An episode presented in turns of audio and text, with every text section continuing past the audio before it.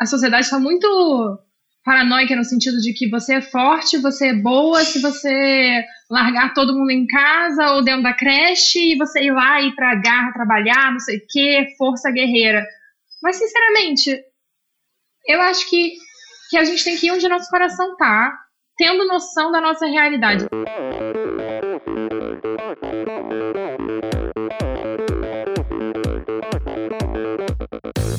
Oi, eu sou Gisela Sabac. Fala galera, aqui é o Rodrigo Lobo. Olá, aqui é a Ida dos Santos. Olá, aqui é Abraão Azevedo. Olá, aqui é a Tamara Klink. Oi, aqui é o Marcelo Zimmer. Olá, aqui é a Catarina Ganzelli. Oi, eu sou a Raquel Castanharo e esse é o Endorfina Podcast. Podcast.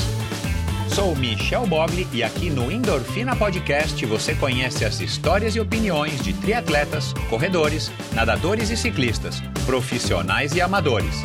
Descubra quem são e o que pensam os seres humanos que vivem o esporte e são movidos à endorfina.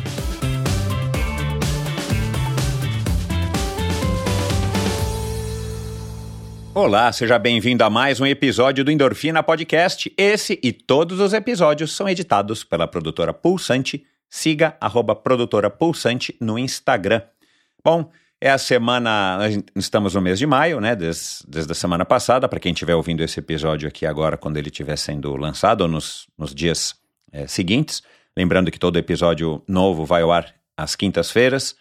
E alguns especiais, que eu já soltei aí aproximadamente 20 ou 20, eles vão ao ar em outras datas. E já, já vou dar um spoiler aqui, né? Estou preparando aí um especial que eu aguardo soltar no comecinho do mês de junho, então se liga, então assina o Endorfina Podcast agora mesmo no seu agregador de podcasts. É, basta clicar no mais, ou no assine, ou no siga, e aí automaticamente quando sair um episódio novo, toda quinta-feira e eventualmente outras datas quando são especiais, você já vai ter ele ali automaticamente no seu smartphone para ouvir a hora que você quiser. Mas é, entramos no mês de maio e, claro, né, no, no dia 14 de maio, que é um domingo, no, de 2023 é o, o Dia das Mães.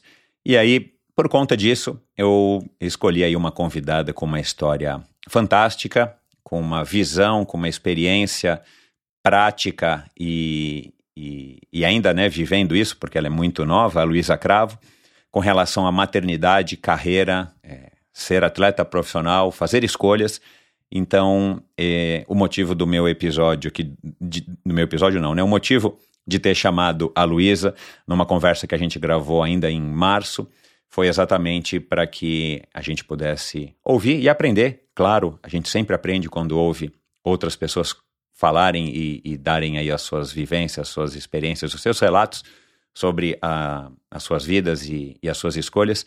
Então eu acho que é um episódio que com certeza vai falar bastante, principalmente para as mulheres que é, são mães, que querem ser mães, para os maridos que querem ser pais, né? E, e é um projeto sempre, obviamente, que envolve uh, uma, uma potencial mãe, ou para quem já é pai e está vivendo aí também dilemas e tal. Então é um episódio que eu acho que vai trazer é, bastante insights para que você possa refletir. Eu já refleti bastante, né? Já que eu gravei com ela já faz algumas semanas, e eu tenho certeza que agora então vai ser uma, um, um episódio que vai te trazer aí bastante também inspiração. E a gente vai falar, claro, de maternidade, vai falar de amamentação, vai falar de foco, determinação, gente fala um pouco de casamento, de depressão e tudo isso relacionado também com a vida pessoal da Luísa, que foi barra é uma atleta profissional, uma triatleta de primeira grandeza. Ela vai falar do começo da, da, da infância dela, como sempre, aqui no Endorfina, vai contar um pouco de como é que foi, quais são as origens dela, a base né, que fez com que ela escolhesse, então, é, ingressar para o meio do esporte. E aí a gente vai falar de é, adoção de cachorros, a gente vai falar de treinos é, zumbi e uma participação muito legal no, do episódio que, aliás, foi gravado no dia do aniversário da Jennifer, é, da Jennifer Arnold. Eu ia falar Jennifer Aniston, da Jennifer Arnold, que é a nossa super triatleta profissional e são super amigas, a Luísa e a Jennifer. E aí, quando eu soube disso, eu convidei a Jennifer, que gentilmente aceitou e fez uma participação especialíssima ao longo do episódio. Então, muito obrigado, é, Jennifer, pela sua participação. A gente vai falar também de planos é, para o futuro, do gosto dela em bater recordes. Ela, agora que está só correndo, vai voltar a advogar, ela que é advogada. Uma mulher movida pelo coração, movido pela paixão e, obviamente, né, com uma base bem legal aí com o, o, filho e o marido. Então, foi uma conversa muito legal. Espero que vocês gostem tanto quanto eu gostei. E não se esqueçam, endorfinabr.com, aliás, novidades aí também pro, em comemoração ao sexto aniversário do Endorfina. Estou preparando aqui algumas novidades. Inclusive, se você é apoiador do Endorfina, prepare-se, porque você vai receber aí um convite que eu acho que vai lhe agradar. Então, lá no meu site, endorfinabr.com, aliás, se você quiser se tornar um apoiador, entra lá agora, clica lá no botão de apoia-se e se informe. Qualquer contribuição mensal para mim já vale muito e a partir de 20 reais por mês ou 5 reais por episódio, né? Se você for contar aí quanto que eu vou estar tá contribuindo por episódio aí do, do Endorfina, sai 5 reais por episódio e, na minha modesta opinião, é muito pouco. Se você tem condições, é claro. Então, se você tem condições é, e acha que vale a pena, eu aceito e vai ser muito bem-vinda a sua contribuição. Mas voltando ao endorfinabr.com, é onde você consegue ouvir os episódios, onde você vai encontrar links para todas as, eh, as, redes sociais de cada um dos convidados que passaram por aqui. Você vai encontrar links para assuntos, matérias, outros episódios, outros podcasts, podcasts de, outros, né, de outras pessoas. Enfim, é, lá você também encontra é, informações sobre endorfina ao vivo, sobre como assinar a newsletter semanal. Aliás, eu recomendo. Que mais? Dá para você ouvir os episódios e, e por aí vai. Então, endorfinabr.com. Ah, tem link para o meu canal no, no YouTube, onde você também pode assistir essa conversa. Tem link para o meu perfil no Instagram, que aliás também sempre, como eu digo, recomendo seguir. E lá é uma maneira legal de você interagir comigo. Eu respondo 99% das. Quer dizer, respondo 100%. Muitas vezes eu perco as repostagens e tal. Peço desculpas, mas às vezes dá, dá, dá problema aqui de agenda. E, e então, endorfinabr.com é o local onde você consegue se informar a respeito do, desse pequeno universo que vai completar agora seis anos do Endorfina. Então, muito obrigado pela sua audiência. Obrigado a você que está chegando aqui agora, pela Luísa, que não conhecia o Endorfina. Obrigado a você que já chegou aqui na semana passada pelo episódio pelo episódio 300 da Fernanda Maciel, que aliás fez um sucesso danado, onde ela falou em detalhes sobre o acidente que ela sofreu faz dois anos agora, né? Foi 2021.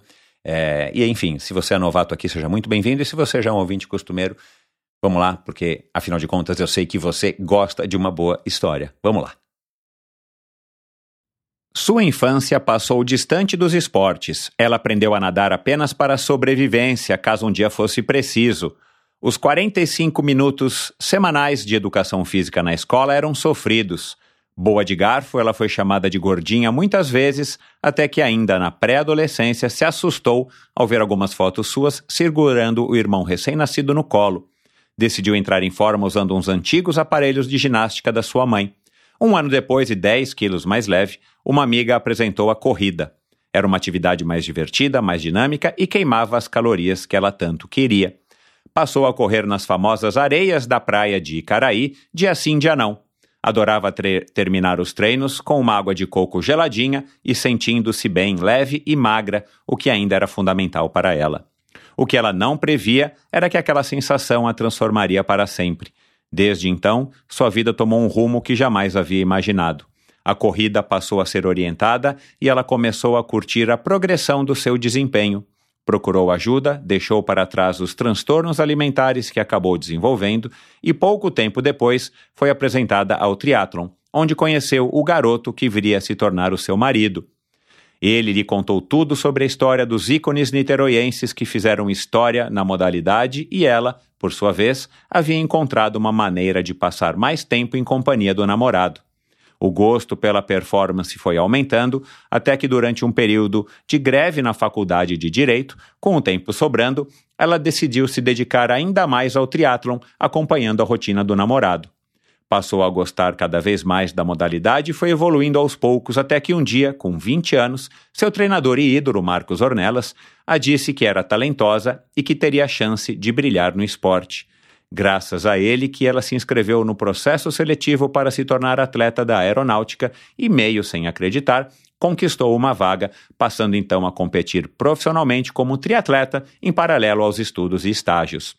Foi então de filha rebelde que escolheu sair da caixinha e arriscar a vida de atleta profissional a orgulho da família. Foi bicampeã brasileira sub-23, venceu a final da Copa Brasil em 2014, é octacampeã estadual, vencedora do 70.3 de Coquimbo em 2017 no Chile e bicampeã do triatlon curto e do long distance de Pirassununga. Em 2019, ela começou a apresentar sintomas de depressão e, mesmo assim, estava decidida a participar de um Ironman em 2020. Veio a pandemia e mudou seus planos. Longe das competições e livre da depressão, ela passou a colocar em perspectiva a sua relação com o esporte e decidiu engravidar. A maternidade a fez mudar totalmente o foco e novamente repensar sua relação com o esporte. Enquanto se ajustava à nova rotina, decidiu fazer o que era viável e passou então a dedicar-se somente às corridas. No ano passado, em 2022, ela venceu as meias maratonas das Cataratas de Foz do Iguaçu, a Rio City e a de Niterói. Ela é uma apaixonada por esporte e pelas coisas que o envolvem. Uma mulher que deseja contagiar as pessoas com esse amor, para quem o treino é muito mais do que uma profissão, é terapia, prazer e liberdade. Conosco aqui hoje a triatleta que um dia foi obcecada pela performance, advogada mãe do João, a niteroiense magérrima Luísa Cravo de Azevedo. Seja muito bem-vinda, Luísa. Não tem como não rir com magérrima. Não é, não é assim que as mulheres, quando querem se elogiar, falam: Nossa, Luísa, você tá magérrima, né? Na porta. É que você não foi ainda para a porta da escola, mas é assim na academia, é assim na porta da escola. Pelo menos é não. assim que eu percebo, não é? Não, é assim, é assim. É, mas é porque nós mulheres temos, muitas de nós, né, temos um pequeno probleminha com, com isso. Mas assim, eu ri muito porque também meu marido vive me zoando muito com isso. Ele fala que, que eu posso estar reclamando que eu não sei o que, não sei o que lá, que ele fala assim nossa, mas você tá magra, hein? Aí é o que eu abro um sorriso. Ô, Luísa. Mas é uma coisa muito boba, né? Mas eu rio mesmo, mas é. é a, minha, a minha experiência de vida e a minha, a minha, a minha relação com é, as mulheres, né? E eu tenho, felizmente, eu tenho três mulheres muito importantes na minha vida, duas filhas e uma esposa, mas é, ao longo dos meus cinquenta e poucos anos eu fui aprendendo isso, né? Que por observação, né? Que eu vejo que quando as mulheres se encontram, né? Se elas falam umas para as outras, nossa, você tá magérrima, fulana, nossa, todas ficam felizes, né? E ficam uma troca é. de agrados. É, uma coisa que eu acho que tem que mudar, mas assim. Bem, obrigada. bom, é, bom, prazer te receber aqui. Que legal, cara. Estou super animado com a nossa conversa, principalmente. Eu fiz uma pesquisa, como eu sempre faço, né? Fui até o seu primeiro post no, no Instagram, em 2013. Uhum. É, aliás, um Instagram bem legal, assim, diga-se de passagem, mas. É, e, e, aliás, onde você está sempre muito magra no bom sentido. Você está com um corpo de atleta campeã, né?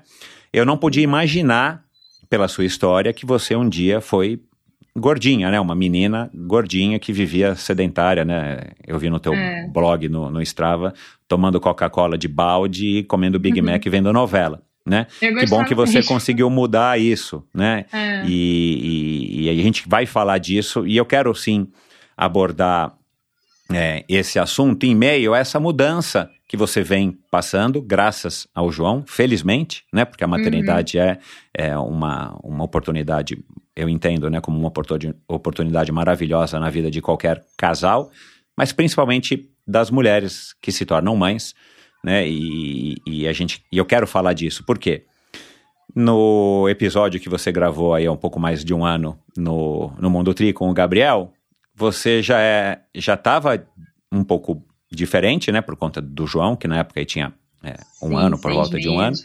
É, desculpa, isso mesmo, é, é, e, é. E agora você já mudou completamente o João aí com um ano e, e oito meses, né? Um ano e nove meses isso. hoje. Então, é, eu acho que são temas importantes, ainda mais que março agora foi o mês né, da mulher, e eu sendo pai de duas meninas e estando ligado aí também nessas, é, nessas é, condições ou nessa situação que a gente vive numa sociedade que é machista e que cobra muito das mulheres, né? É, eu acho que é legal a gente levantar essa bola, porque o seu exemplo pode ser exemplo para muitas outras mulheres, embora seja a sua perspectiva, né, a sua cabeça, a sua maneira de encarar. Mas já falei disso aqui, por exemplo, com a Bia Neres, já falei sobre isso aqui com, sei lá, a Ana Augusta, que é uma triatleta amadora. Ah, eu só adorei pra, o podcast dela. Só para lembrar, é, só para lembrar de algumas.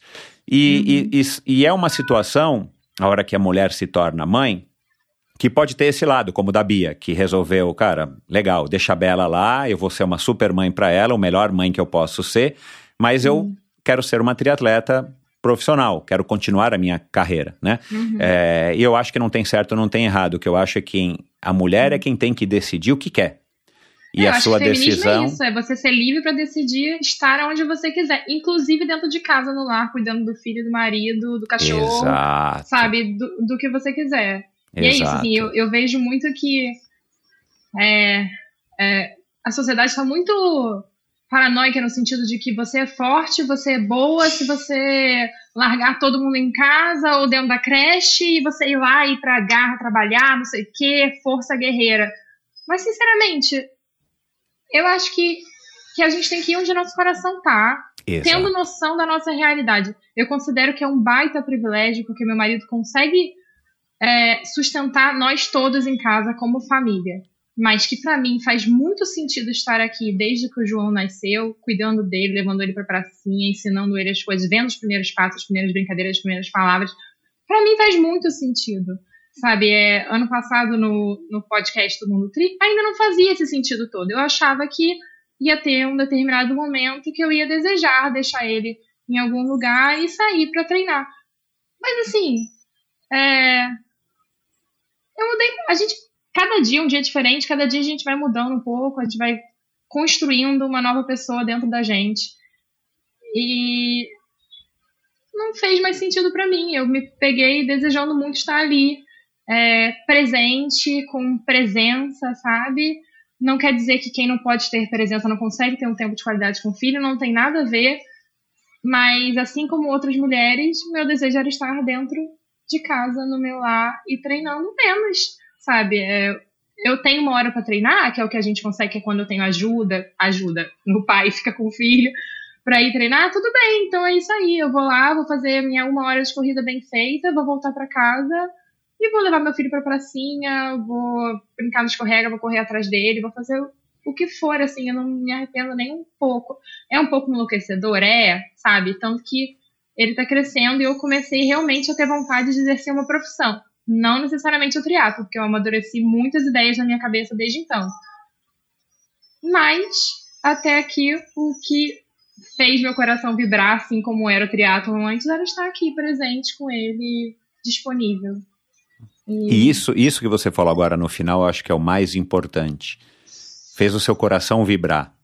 E É, pode ser é o, né, pode ser qualquer coisa. Pode ser Sim. uma profissão, pode ser um esporte, pode ser, enfim, cada um tem o seu, cada um tem o seu objetivo, cada um tem a sua é, ideia, cada um tem o Uhum. seu gosto. Então, acho que isso é o mais importante, talvez. Eu quero voltar nesse assunto, claro, mas acho que Uhum. talvez isso seja o mais importante dessa mensagem que eu gostaria de, né, de conversar com você.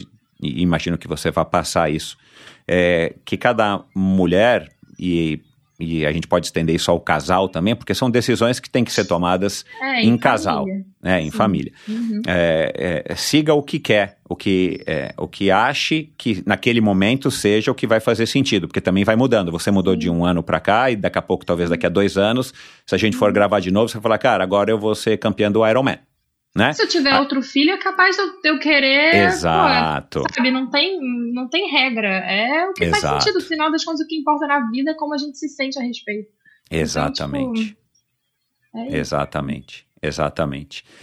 Mas antes da gente entrar nessa pauta que, que é muito bacana, é, eu queria fazer aqui um, um- uma breve pausa para a gente falar de um assunto que não tem nada a ver, mas eu, me, me, me chamou a atenção no seu Instagram, porque de alguma maneira eu também acabei me tornando um fã e até um pouco viciado é, daquela série Revenge, que passou há muitos anos.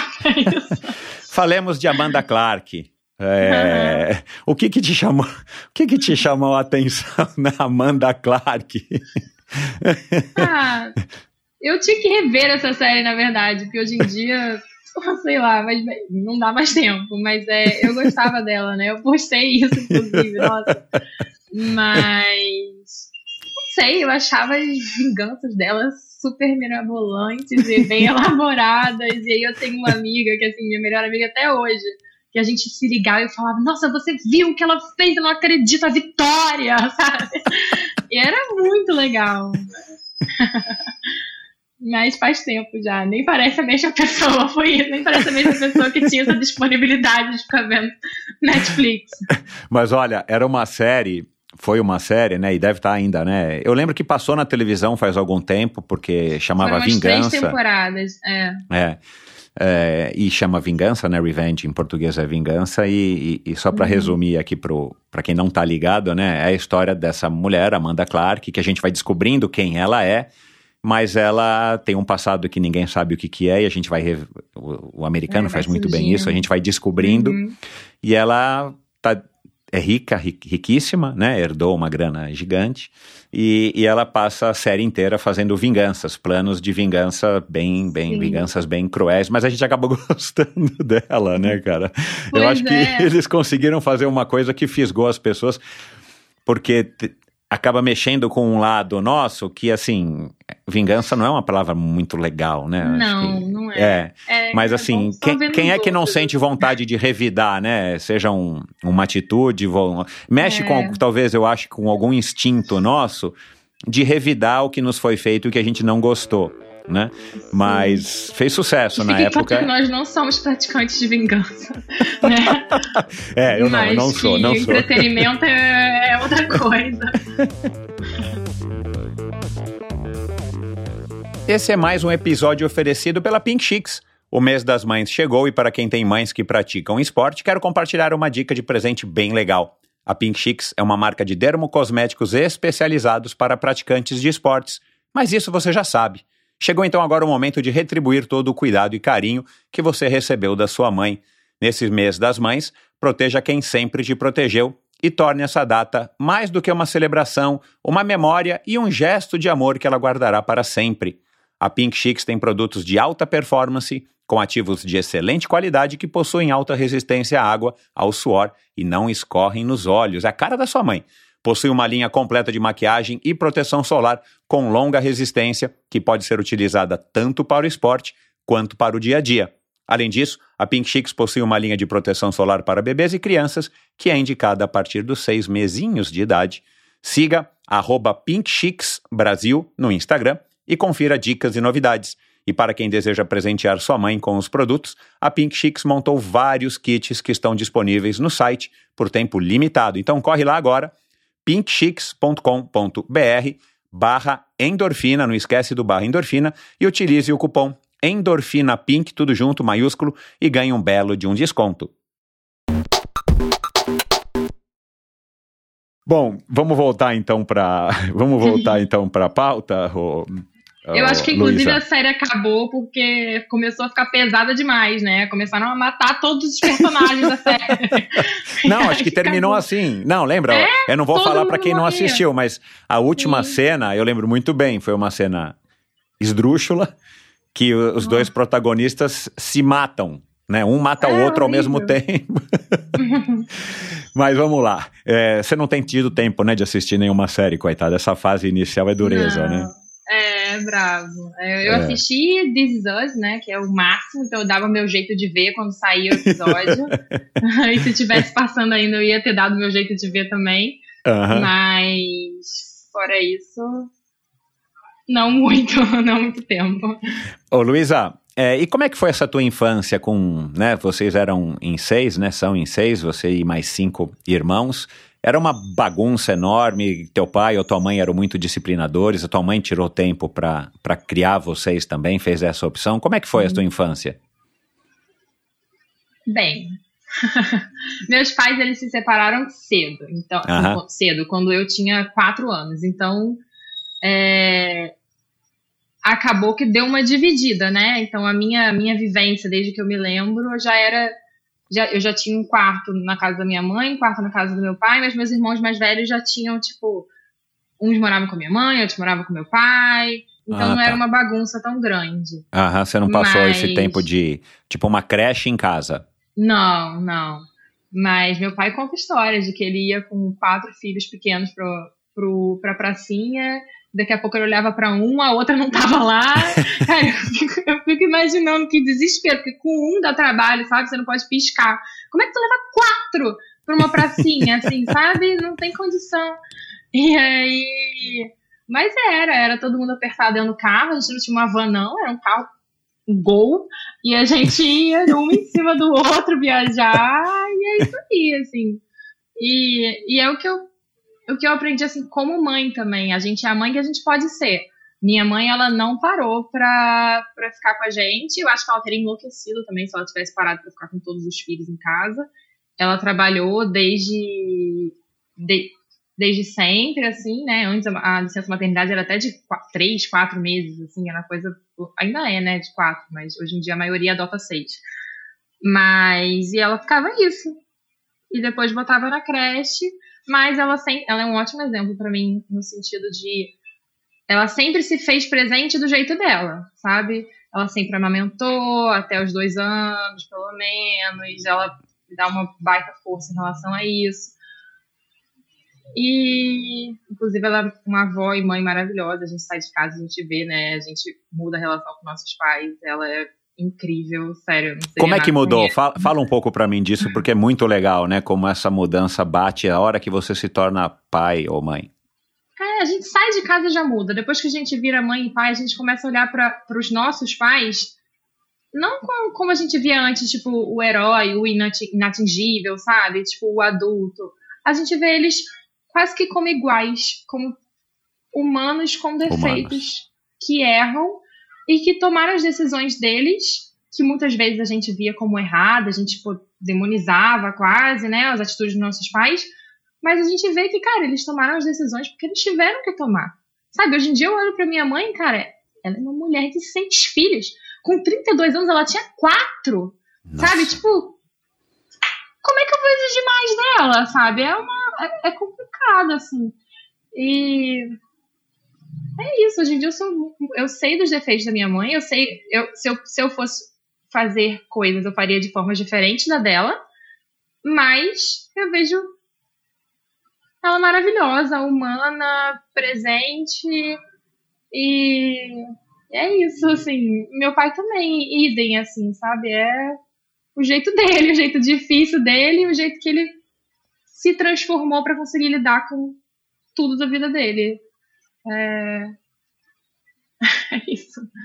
E foi a primeira vez que o seu pai teve seis filhos na vida dele, a primeira vez que sua mãe teve seis filhos. Quer dizer, a gente Sim, também não pode é. É, é, é julgar. É, é, fácil, né, olhar para trás e falar, pô, mãe, mas na hora, e você tá, tá tendo isso, embora faz pouco tempo, mas é uhum. isso. E, e, e, eu, que já sou pai de uma mulher de 23 anos, é, já descobri isso. A gente toma as decisões na hora que a gente tem que tomar, com as ferramentas, com o conhecimento que a gente tem naquele momento, né?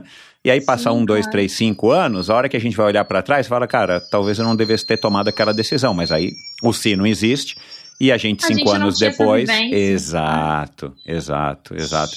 Mas é, é, é, é, uma reflexão que eu mesmo já fiz e, e, várias outras pessoas com as quais eu conversei, algumas inclusive aqui no Endorfina, é, fizeram e, e, é muito legal, né? Como muda realmente a nossa relação a partir do momento, principalmente quando a gente se torna pais ou mães, a gente passa a ver mesmo os nossos pais como seres humanos suscetíveis aos erros e acaba sendo um pouco mais é, é, complacente com os erros e, e, e, e as é, decisões. Empatia total. Empatia total. a gente, pô, imagina se fosse a gente na situação. Eu não pretendo ter seis filhos nunca na vida. Eu, eu ia perguntar louco. isso. se eu tiver mais um, eu tô falando, cara, pô, é porque eu quero dar um irmão pro meu filho, mas tipo, é isso. não é, cara. Hoje em dia, quer dizer, sempre deve ter sido complicado, mas acho que hoje em dia com mais cobranças da mulher, a mulher assumindo cada vez mais papéis que, que, que, deve de fato assumir. Mas acho que uhum. fica complicado para uma mulher é, administrar todas essas pressões hoje em dia. Sim, né? é pressão social. Ninguém valoriza a mãe que está em casa, a mulher que está em casa. As pessoas valorizam a guerreira que acorda às 5 horas da manhã, vai correr, mas volta e vai pro trabalho, e, tipo, sabe, aí tem uma pressão social enorme, né? Assim, como eu até meio que falei na, na introdução aqui, que as pessoas esperam de você que você vai para uma empresa, que você vai empreender, que você vai fazer isso, vai fazer aquilo. Ninguém valoriza o trabalho em casa, de, que na De verdade, educar. assim, de educar, exato. Cara, é extremamente importante, assim, a, a, a presença, a, a educação, eu vejo nos olhos do meu filho, assim, sabe? E, assim, eu gosto de estudar a respeito também da educação, da, da construção da autoestima, da autoconfiança. E, cara, o que faz isso que é amor e presença, sabe? E outras pessoas podem fazer? Podem sim. Mas eu, pra mim, não, não fez sentido terceirizar essa parte da minha vida. Uhum. Eu tô gostando muito de estar aqui presente. Uhum. Até porque você está ainda passando pelos primeiros anos de vida do João e a Sim, gente já é. sabe que isso é muito mais importante é, Sim, do do que que qualquer outra depois. fase. né? É, Então exato. é, é um momento também de, de, de estabelecimento de uma relação, né, dos pais, mas principalmente da mãe com o filho, né, porque é, Uhum. tem gente que relata, inclusive, mães que relatam, inclusive, que quando o filho nasceu não sentiu aquele amor de bate-pronto. Tem mães que relatam e tem mães que não relatam. Esse amor vai sendo construído, né? E, e à medida que o tempo passa, e precisa de convívio, precisa de ter toque, precisa ter cheiro, precisa ter amamentação, que é importante. Aliás, você fez um post, acho que a respeito disso, né? Que eu, que eu li, a respeito da amamentação, né?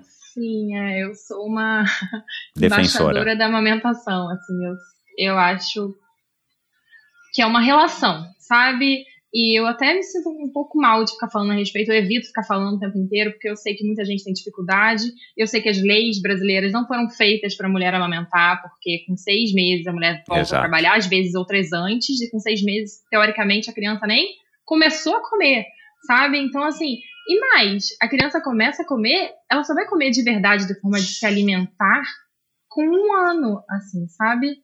Então, até lá, sabe? Tem jeito, tem, tem a fórmula. Mas, sabe, a alimentação é, é uma relação, é o carinho, é o toque, é o amor, é o alimento também, é um, um banho de imunidade para a criança. Então, eu, eu sou muito suspeita, assim, mas eu também eu admito que eu, eu tenho um ambiente extremamente favorável para eu amamentar, é isso, assim, sabe? Então eu não fico falando o tempo inteiro, porque às vezes eu escuto de volta, pô, É. mas você fica em casa amamentando. É, é verdade, mas no início também não foi super fácil pra mim, sabe? No início eu tava, pô, quando eu cheguei aqui, é, eu tive pré-eclâmpsia na gravidez, então assim, quase que eu e o João partimos dessa, eu tive infarto placentário, hemorragia, paguei no, no, no parto. Uau. Cara, e quando eu cheguei em casa, minha pressão continuava 17, sabe? Então, assim, eu tinha que, que ficar tirando pressão a cada hora, mas tinha que amamentar um, um, um neném recém-nascido, meu primeiro filho, e, e aquilo me deixava nervosa de um jeito, aí a pressão aumentava mais, aí era um ciclo, eu já não dormia, não dormia estressada também.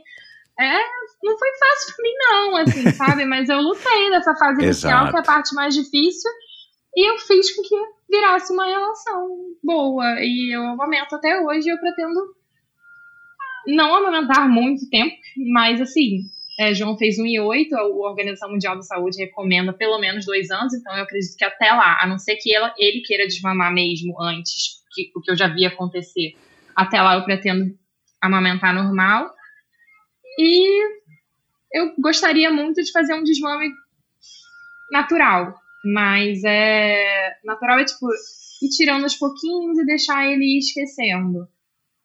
Mas também não sei, é, é o que eu disse, assim, é, a gente vai, vai construindo uma, uma pessoa nova a cada dia, por enquanto essa é a minha ideia, mas é, não sei como é que vai ser daqui a quatro, cinco meses, talvez não faça mais sentido para mim, esteja extremamente desconfortável, eu não acho que a mulher tem que se torturar para amamentar nem nada do tipo, eu só acho que ela tem que se esforçar, principalmente porque é, um, é muito bom para todo mundo, sabe? É isso.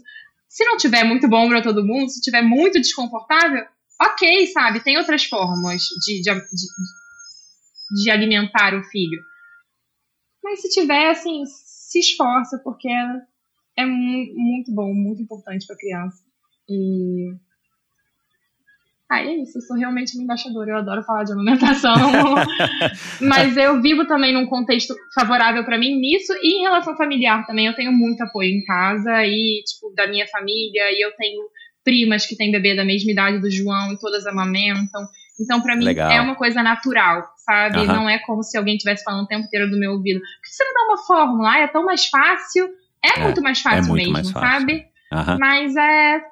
Ainda faz sentido para mim, sempre fez, e estamos ótimos, assim.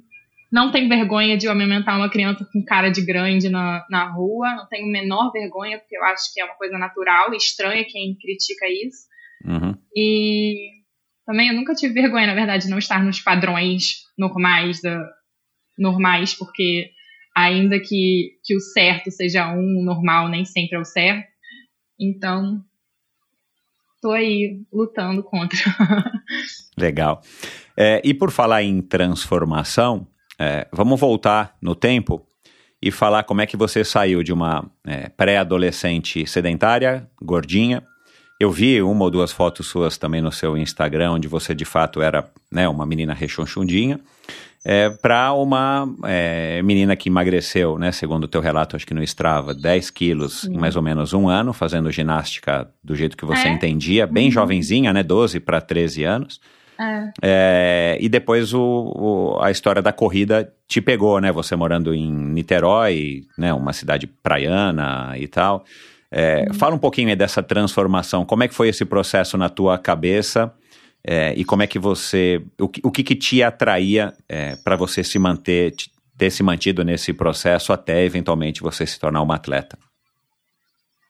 Olha, eu acredito muito em Deus no sentido de que ele vai colocando caminhos na nossa frente, sabe?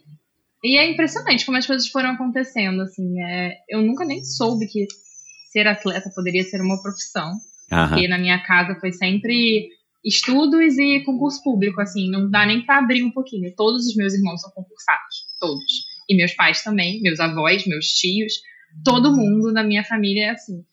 É, Mas bem, fui eu gordinha, comecei a me exercitar, comecei a gostar da sensação. Eu tinha transtornos alimentares, né? Eu tinha tive bulimia até durante um tempo. E quando eu fui tratar na, na nutricionista, ela corria também com um treinador aqui de Niterói. E foi meu primeiro treinador, porque ela me passou o telefone dele. E, e eu fui disso já com uns 14 anos, né? Antes eu só corria aqui na praia, descalço. Eu descia, já ia descalça pra praia. E, bem, acabei encontrando meu primeiro treinador, fiquei correndo. Aí até fiz um, fiz um biatlon. Nesse biatlon tava lá esse menino que era muito rápido, a promessa de Niterói. e aí a gente já tinha se encontrado no dia anterior, né? Mas não se conhecia, não, não, não se conheceu muito bem. É, mas no dia seguinte eu sabia que ele ia fazer, porque eu era tipo super fã. E ele não sabia que eu ia fazer, mas também não perguntou, tava nem aí. Eu que tava tipo, ah, ele vai fazer a prova. E aí eu fui fazer um biatlo e ele tava lá, e aí desde então a gente realmente começou a ficar mais próximos, né? E ele fazia triatlon, queria ser profissional. E eu resolvi pegar uma bike também. Aí peguei a bicicleta, a gente se encontrava de vez em quando. Aí depois começamos a namorar. E isso, comecei a treinar direitinho, mais por hobby, mais direitinho. Aí fiz vestibular, é, ficou um pouco à parte, né? Porque eu parei realmente para estudar de verdade, mas continuei fazendo. E chegou na faculdade, primeiro semestre, uma greve enorme de quatro meses. Aí eu vou fazer o quê? Aí tava lá, meu marido treinando, meu namorado na época treinando, eu vou treinar com ele. E aí foi isso, foi melhorando. Aí, pô, vida de profissional pra mim na época era tipo, uau! Acordava, treinava, voltava, dormia, sabe? Tipo. Uhum. Aí cochilava até a hora do próximo treino. E aí é normal, assim, a gente quando começa a fazer uma coisa e se empenhar para aquilo, a gente melhora. Sabe? Tem que se esforçar muito para não melhorar quando a gente tem todas as circunstâncias boas, favoráveis ao nosso favor. E sem E culpa, eu né, Luísa? Você não tinha outra Sem coisa pra culpa. fazer, né? Você tava Não tinha nada é, pra fazer. sem aula. Sim, tava no- sem aula. O que eu vou fazer? Vou, vou me inscrever no estágio no primeiro semestre, sabe? Tipo, hum, não fez sentido pra mim. Tem gente que fez, mas eu não. Eu tava muito feliz ali treinando com meu namorado. Claro. E, e foi isso. E o que, que vai exigir da menina de 18 anos também, sabe? Eu tava lá na faculdade que eu queria, onde eu queria, aqui do lado, na UF, sabe? Então, pra mim foi ótimo. Melhorei bastante, comecei a fazer umas, umas provinhas, mas só realmente depois com, com uns 20 anos que eu comecei no profissional por causa do Marquinho. Por causa da, da, da, é, da, da das forças aéreas, é. é. Sim, é. Foi. Essa história é muito legal, eu adoro. Eu acho que eu já contei algumas vezes, mas eu gosto muito, porque ele me forçou a, a, a, a me inscrever, né? Então eu fui lá e me inscrevi. Uhum. Aí tinha que. A, a, primeira etapa era presencial. Então, quem não estava na lista, antes tinha pontuação, né, com os resultados. E quem não estava na lista dos cinco primeiros, assim, que eram cinco vagas, nem apareceu. Então, assim, foram as cinco primeiras meninas e eu. Então era meio que a primeira reserva, uhum. sabe? E porque as meninas não eram daqui do Rio, né? A presencial era aqui no Rio. E aí ele me levou lá de carro, Marquinho também, cara, ele é maravilhoso. E aí, quando eu fui ver, duas meninas foram reprovadas, assim. É, depois, ainda bem que elas entraram também, mas eu já tava lá dentro, não dava para me tirar.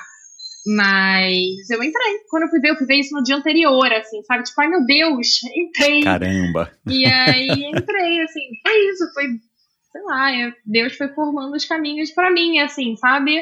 Eu, eu tinha que viver aquilo, e foi isso. É. É, eu fiz, aí eu me empolguei muito, aí treinei super bem, foi o ano que eu, 2014, né, foi o ano que eu venci a Copa Brasil, comecei a ganhar algumas provas, despontei bem, e...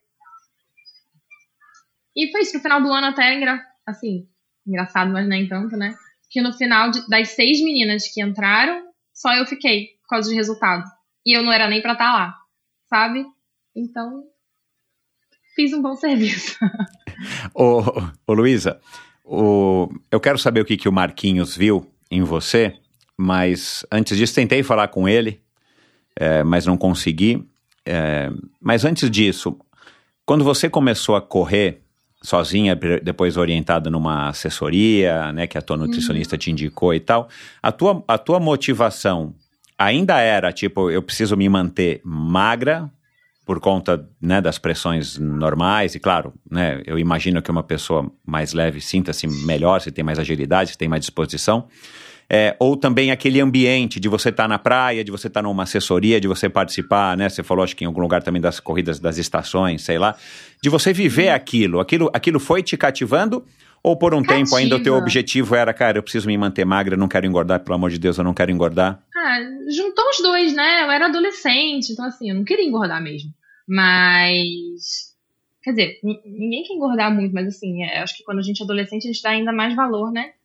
E não queria engordar, também estava gostando daquilo, sabe? Era um negócio social. Quando eu encontrei meu treinador, ele me tratava super bem. O Rodrigo, até, foi meu primeiro treinador daqui, Rodrigo Ferreira. Ele me pegava em casa, sabe, para me levar. Ele foi super carinhoso. Então, assim, foi bem legal. Não tinha por que eu não ir, sabe? Eu tava sendo bem uhum. tratada, tava me divertindo, tava feliz, assim. Endorfina, né, gente? é, é isso, é. era muito bom. E aí eu comecei a gostar. Aí um dia eu fui fazer uma provinha e, de corrida, eu fiz circuito das estações. Acho que fiz em 26 minutos, um negócio desse. E. E continuei. Hum, continuei, até que começou a ficar um pouco mais sério. Legal. E aí, o que, que o Marquinhos viu, assim, como é que vocês conversaram, se você se recorda, o que, que ele viu em você, que ele falou, Luísa, vai lá, cara, que você tem chance. Ele provavelmente sabia já do, do teu passado, né, de, de ter sido uma pré-adolescente sedentária, acima do peso e tal. O que, que ele viu em você? Foi algum treino que você fez? Foi alguma atitude tua? Foi o conjunto? Então, eu acho que a nossa personalidade se bate muito no sentido de foco, concentração, sabe? Eu eu, eu sou meio um robô mesmo, eu admito. Com questão de, de treino. É para fazer aquilo, eu faço aquilo de todo o meu coração. Você pode estar tá fazendo a farra do lado, que eu tô ali igual uma, sei lá, um, um robô, como se nada tivesse acontecido, assim. E ele é bem isso também, sabe? Tipo, uhum. independente das circunstâncias, ele tá ali treinando, dando um melhor, dando sangue e vai pro treino totalmente focado e acabou, acabou, vai embora para casa para recuperar, volta, volta para lá. E é isso, eu acho que foi isso. Eu nunca me considerei alguém talentosa. Não mesmo, uhum. assim, sabe? Uhum. Eu acho que se eu tenho talento pra alguma coisa, eu acho que o Marquinhos sabe disso e concorda disso também é para subir na bike. Ponto, assim, sabe? De resto, é esforço, sabe? É, é aparecer no treino todos os dias, passar chuva, passar sol, passar frio, dormir mal, dormir bem e treinar. Uhum. E você acha que, que essa cara, você acha que essas características é, também te ajudaram a, a, a, naquele momento que você se assustou, né, se vendo nas fotos é, mais cheinha, é, foi isso já que te fez, tipo, cara, acordar e falar, meu, eu preciso emagrecer, pegou os aparelhos de ginástica da tua mãe, começou a fazer, aí foi correr, foi isso já ou... Não, nesse breve contato com o esporte, foi construído, tá? É, eu acredito que assim, algumas coisas nascem com a gente. Provavelmente eu já era assim com outras coisas da vida. Eu acho que sim, que eu era assim com estudo também. Eu sempre fui tipo, não consigo aparecer no dia seguinte sem ter dado o melhor de estudo em casa também para fazer a prova. Sabe? Uhum. Tipo, com estudo e com treino é igual para mim. Uhum. E eu já era assim. E é aquela coisa da corrida também. A gente vai indo. Tem esses memes, né? O primeiro dia é ruim, o segundo dia bem mais ou menos. Vai ter um dia que você vai gostar. Então, tipo, insiste naquilo que você vai gostar. Então, isso que eu fiz, a insistência. Uhum. E uma hora você começa a reconhecer os prazeres daquilo. E eu comecei a gostar de fazer step, o step da minha mãe de 1990. Mas eu fazia, feliz da vida. É aquilo que tinha disponível, é aquilo que eu ia fazer. E você vai ver os resultados também. É igual dieta, sabe? Que é difícil no início. É, e depois você vai vendo os resultados, você vai se empolgando com aquilo, começa a ficar mais fácil para fazer, assim, psicologicamente, digamos, sabe? Tipo, difícil passar vontade, é difícil passar vontade, não que eu seja ótimo em fazer dieta, mas assim, é, eu acho que uma hora vai aliviando, assim, a gente vai aprendendo a estar desconfortável. É uhum. É isso. Uhum. É, e vira de fato prazeroso. Tanto que uhum. tem muita gente viciada de, de verdade em corrida. É. Eu sou apaixonada, viciada em corrida. E... e é legal porque a tua história como atleta profissional ela começou de uma maneira é, meio que invertida, né? Primeiro você teve um, um apoiador, um patrocínio, é, né? que é a aeronáutica. Sim, e aí você falou, bom, agora, já que o Marquinhos está aqui me incentivando e falou que eu, que eu tenho talento, eu vou me dedicar, sim. né? E você tinha ainda o Pedro ao teu lado ali, que, que, é, que, que também estava bastante mesmo dedicado. Com, sim, eu treinava mesmo, mesmo com o Marquinhos, né? Eu treinava dia e noite com ele o tempo inteiro. Nessa altura o Pedro já não era páreo para você? Que nada, ele continua sendo muito melhor que eu, a hora que ele quiser. Eu falo que, tipo, eu tenho o, o, foco e a concentração da família, mas ele tem o talento, é impressionante, assim, sabe? Ele faz uhum. assim, ele treina uma semana, duas semanas, ele tá, tipo, muito bom, uhum. sabe? Isso não existe pra mim, não. mas foi isso, é. Já até esqueci da, da, pergunta inicial, comecei a falar isso. Não, isso, que você começou a tua carreira de uma maneira é, normalmente é, que é invertido do que normalmente acontece, né? Primeiro as pessoas começam a ter desempenho para começar a bater na porta de patrocinadores, né? E, e, é. e, aí sim tentar embalar a sua carreira. Você fez o. Sem querer, você acabou fazendo invertido. Você e deu uma tacada disso, e conseguiu o patrocínio é. antes de ter resultado. Foi. E antes disso, eu tinha conseguido um apoio da UF que tinha um programa de esportes e que dava apoio financeiro. Legal. Sabe? Não é um monte de dinheiro, era 400 claro. reais, mas eu tinha 18, 19 anos, sabe? Então, tipo. É um incentivo. Era, era um incentivo danado, eu amava. Então, eu estava na, na faculdade pública ganhando, sabe? É. Para mim era muito legal. E, e aí depois emendou com a aeronáutica e, tipo, tava me sentindo rica, assim, sabe? Com 18, 20 anos. e aí beleza. fazia uma prova ou outra com premiação. Era, era ótimo. Então, tipo, tava fazendo muito sentido aquilo para mim. Mas foi muito difícil, tá? Porque aqui em casa, como eu falei, as pessoas não, não eram muito desse apoio todo, assim.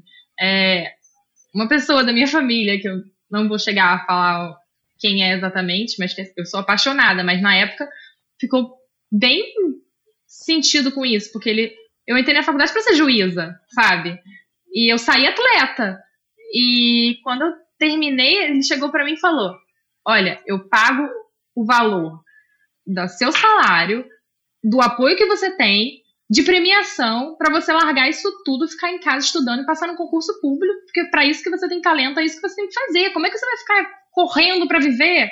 Sabe? Tipo, é, é fácil não, assim, sabe? E é família, a gente ama sabe? Então, falar não para essas pessoas é, é, bem complicado. Então, tipo, eu era ovelha negra da família porque eu era atleta, sabe? Não era porque eu bebia, porque eu fumava, era porque eu era atleta.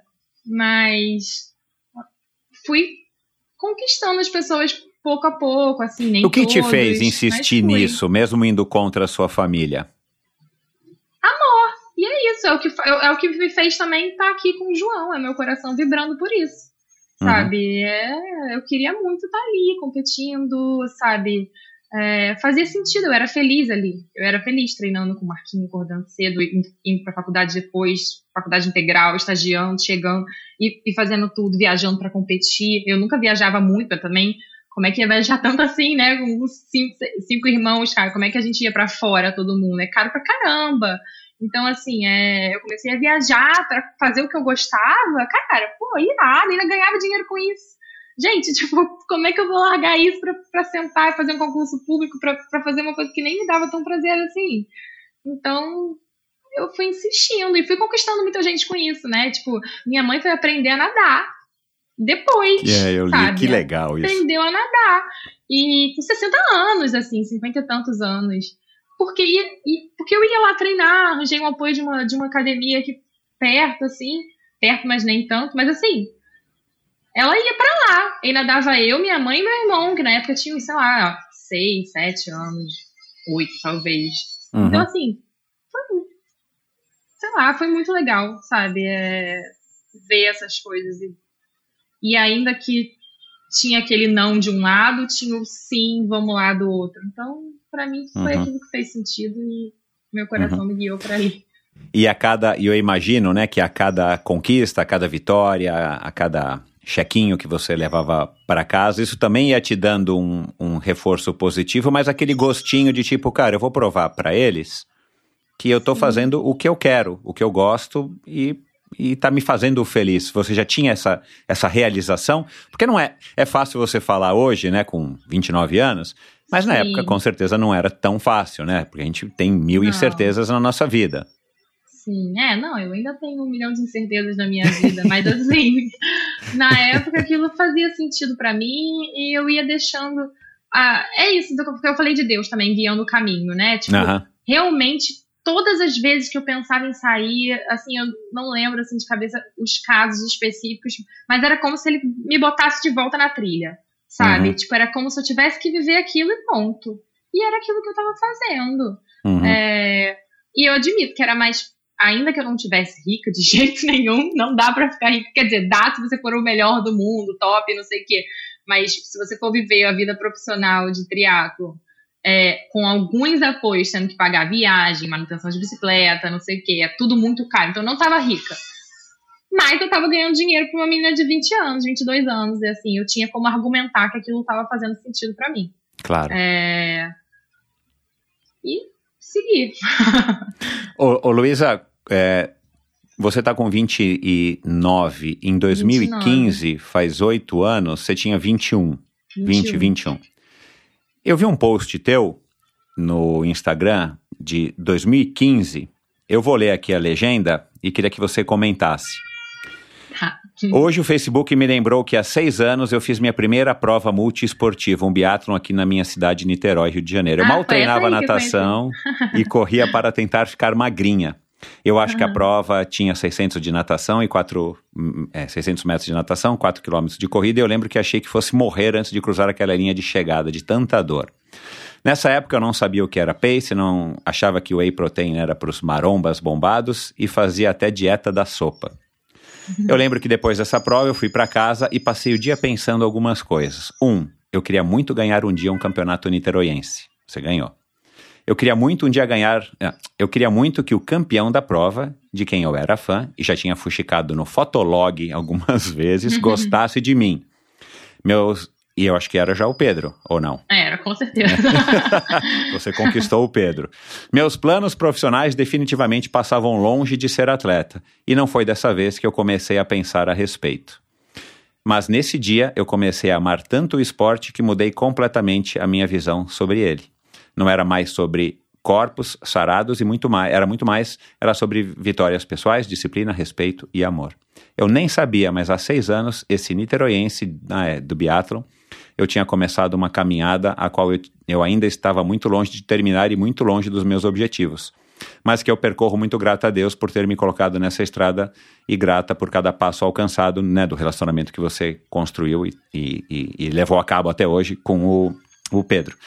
Hoje de manhã saí para correr pensando nisso com o meu campeão e que eu continuo muito fã e que eu conheci nesse dia aí. Obrigado, Facebook. Olha, eu gostava de filosofar, né? De falar pra caramba. é, Adorava. É. Hoje em Mas dia, fala, na época fala. moderna, tipo, você não faz um texto de 10 segundos, o pessoal já, já sai. Mas é, mas é, eu tô até emocionada, assim. Foi, é, é isso, eu ainda sinto isso, assim, sabe? Eu sou muito grata pelo caminho que eu percorri, sou muito grata pelo caminho que eu percorri com meu marido, com o triatlo. É, eu acho que isso foi muito importante na minha vida. Eu sei que o triatlon vai voltar um dia para minha vida, mas eu sei também que não vai ser agora, porque eu tenho os pés no chão, graças a Deus. Mas, mas é isso, faz meu coração vibrar demais. Eu sou apaixonada por esporte, assim, apaixonada. Uhum. É... Mesmo.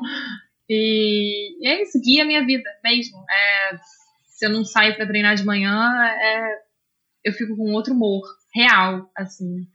E às vezes eu nem sei porquê, quando eu vou parar pra pensar é por causa disso sabe? Uhum. Tipo, e, e, não é que eu preciso fazer um treino super elaborado, não. Eu preciso é, sair pra correr é. 20 minutos só pra suar e mostrar pra mim que, tipo, cara, eu não sou só é, a pessoa que fica em casa cuidando de criança. Não que isso tenha algum problema, mas assim, sabe? A gente precisa viver um pouquinho a parte das coisas.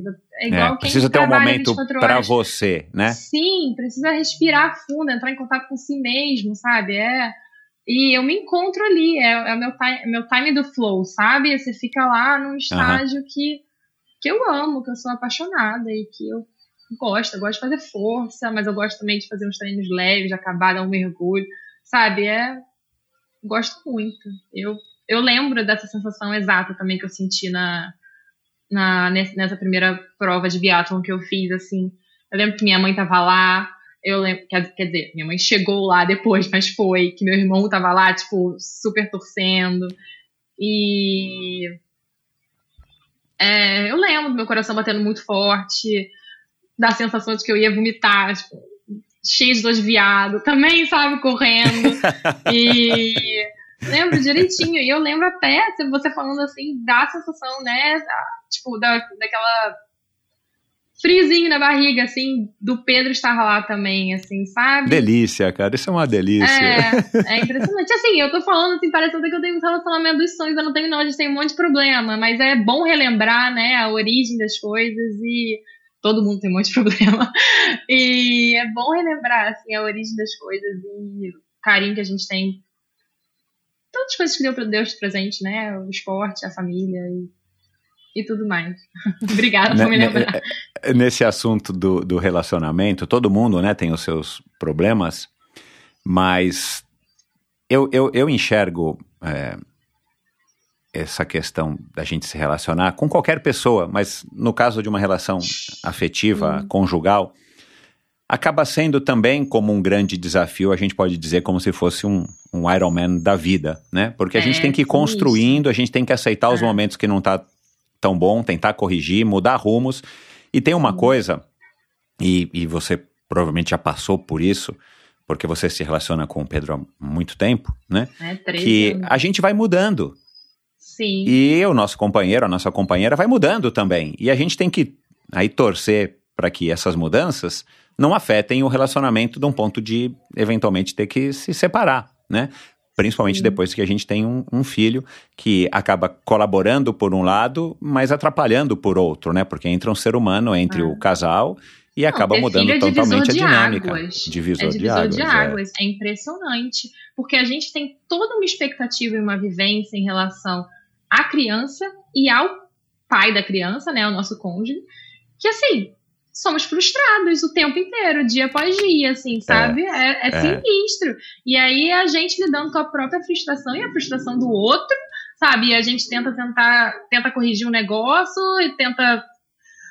É muito difícil. A família em volta também é, vira outro relacionamento, já não vira mais é, sei lá, aquele amorzinho todo, porque começa a se intrometer, a gente começa a não gostar, sabe? É, então assim, é um divisor de águas. E é aquela coisa assim, a gente era novo, né? A gente era filho, a gente não era pai e mãe. Então as pessoas começam a tratar a gente como filho quando a gente é pai e mãe, administrador de um lar, que a gente não gosta, sabe? É, é, é difícil, assim, a gente começar a se impor no novo papel que a gente precisa assumir. É bem difícil. E, e o nosso relacionamento junto começa a ficar muito difícil também, porque a gente precisa que a pessoa acompanhe a gente nessa transformação, né? Exato. E cada um tem uma vivência diferente no próprio lar que foi criado, então é muito difícil. Exato. Ó, relacionamento não é para amadores, é bem. é sinistro. Relacionamento com família, né? Pessoas. Mas vale a pena investir. e Eu acho que quando você é, segue padrões de amor e segue uma direção, sabendo que as coisas são possíveis de serem trabalhadas e relacionamentos não são descartáveis, sabe? A gente consegue trabalhar para o bem e para a gente ficar bem e consegue passar por cima de adversidades, o que é muito É. difícil, mas é se a gente não tiver na cabeça que é isso que é o propósito, que é possível, a gente acaba descartando uma coisa que não é para ser descartada, assim, não é, não é, não é o plano de Deus mesmo, assim, sabe? Ser descartável. Às vezes a gente precisa, eu admito, assim, sabe? É muito difícil, mas se a gente tiver na cabeça que, que, é, isso, que é uma alternativa, a gente acaba descartando com muita facilidade. É. É porque eu dei uma filosofada num assunto completamente à parte, né? Mas é, eu acredito muito nisso. Vamos falar de profissionalismo e eu quero começar aqui ah, ah, um pouquinho, começar, quero voltar aqui nesse assunto do triatlon profissional com uma mensagem aqui que eu recebi para você. Oi Lu, já sabe quem é? DJ falando. Aliás, quem me deu esse apelido foi você, né? Assim que eu cheguei em São Paulo. É, Enfim, tá liberado, amigas invadirem. É aniversário dela hoje, que linda! Estou aqui para falar um pouco da gente e te agradecer ah, pelo meu primeiro ano em São Paulo. Acho que você abriu minha mente, abriu vários caminhos aí para mim. É, acho, acredito que as coisas acontecem por um motivo e ter você nesse primeiro ano em São Paulo foi essencial. Ah, não sei se eu teria ficado nesse mundo louco se não fosse você ter me acolhido tão bem nesse ano. Ah, você e o Pedro, claro, não vamos deixar o Pedrinho de fora. E ter me abraçado lá em Alphaville, nos nossos treinos, nos nossos finais de semana, ah, na padaria, que a gente gostava. E, enfim, é, você faz falta, muita falta nos meus dias a dias. Ah, era minha, minha base forte aí que eu tinha em São Paulo. Então é uma pena não ter mais você aqui. Mas, por outro lado, né? Super entendo. E perdi posição pro João, então tá valendo. Falando nisso, tô te devendo visitas, né? E. Enfim, temos muitas histórias juntas, viagens poucas e experiências bastante. Ah, vou contar uma rapidinho aqui de um pedal longo que ela me fez fazer em Alphaville. Gente, acho que foram umas quatro horas de pedal. Só que duas delas, foram as duas últimas, eu passei xingando a Luísa o tempo todo. Porque essa menina só subia, só subia. Não, e o nosso nível era tão diferente de bike que ela subia e aí ela descia para me buscar e subia de novo, porque eu não sabia o caminho, né? E, e, e animada, rindo. E eu por dentro, assim, ó, com ódio, com ódio, porque eu só queria chegar em casa e, e tacar a bicicleta em algum lugar e dizer nunca mais quero pedalar. Bom, enfim, acho que isso me tornou uma ciclista mais forte. É, um beijo, não vou me prolongar muito. E bom papo para vocês aí. Ai, DJ é maravilhosa. Eu gosto muito dela mesmo, assim, sabe? Ela virou minha irmã, assim, em São Paulo. A gente vivia junto, assim. É, eu lá, né? Tipo, saímos do Rio, fomos pra lá. e ela também, primeiro ano de atleta profissional, indo para lá e a gente se abraçou, assim, a gente se viu ali sozinhas, mas nem tanto, né? Então uhum. a gente se abraçou para ficar. Ela vivia lá em casa mesmo, viramos família e treinamos juntas. Mas na época ela não era esse monstro que ela é agora, né? Assim, de, de performance. Então eu ainda conseguia fazer a minha graça com ela. mas mas é isso, ela falou exatamente de, do que eu sinto, assim, com o esporte. Eu tô apaixonada, eu adoro uma subida, sempre gostei. E Alphaville tem umas rampas, assim, era muito sinistro. Era, era tipo 1.500 metros de altimetria com 40 quilômetros, sabe? Uhum. E eu levava essa pra, é, ela para essas montanhas que parece uma parede para você escalar.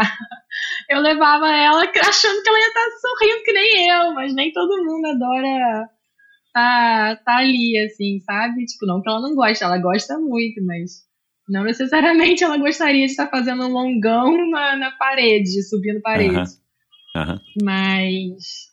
Mas ela é maravilhosa, assim. Eu só tenho boas recordações dela. Gostaria muito de ter ela mais presente na minha vida. Eu lembro que.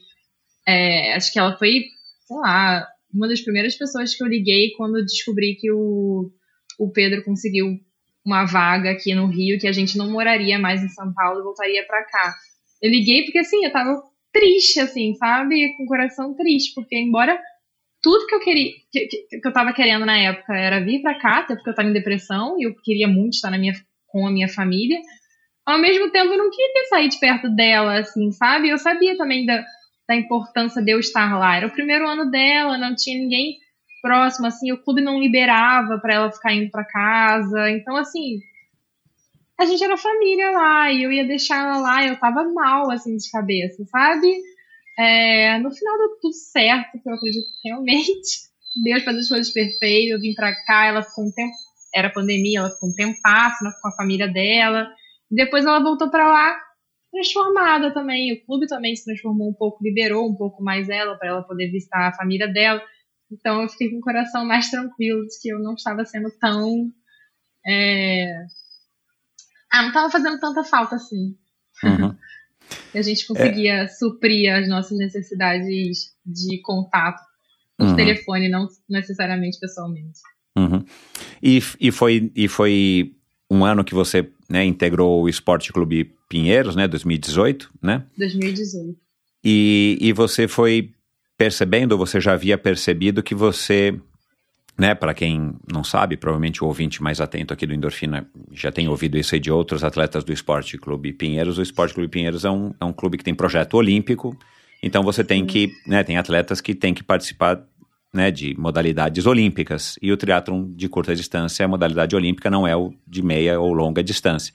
Mas você já estava com, com essa vontade, né, de ter, de, de, é, de ir para as meias ou longas distâncias. É, Sim, queria que você é. falasse um pouco como é que foi essa descoberta e como é que foi também lutar contra essa, já que você é movida, né, pelo seu amor, pela sua paixão, já deu para perceber aqui que você é uma pessoa muito, muito é, é, desenvolvida nesse sentido.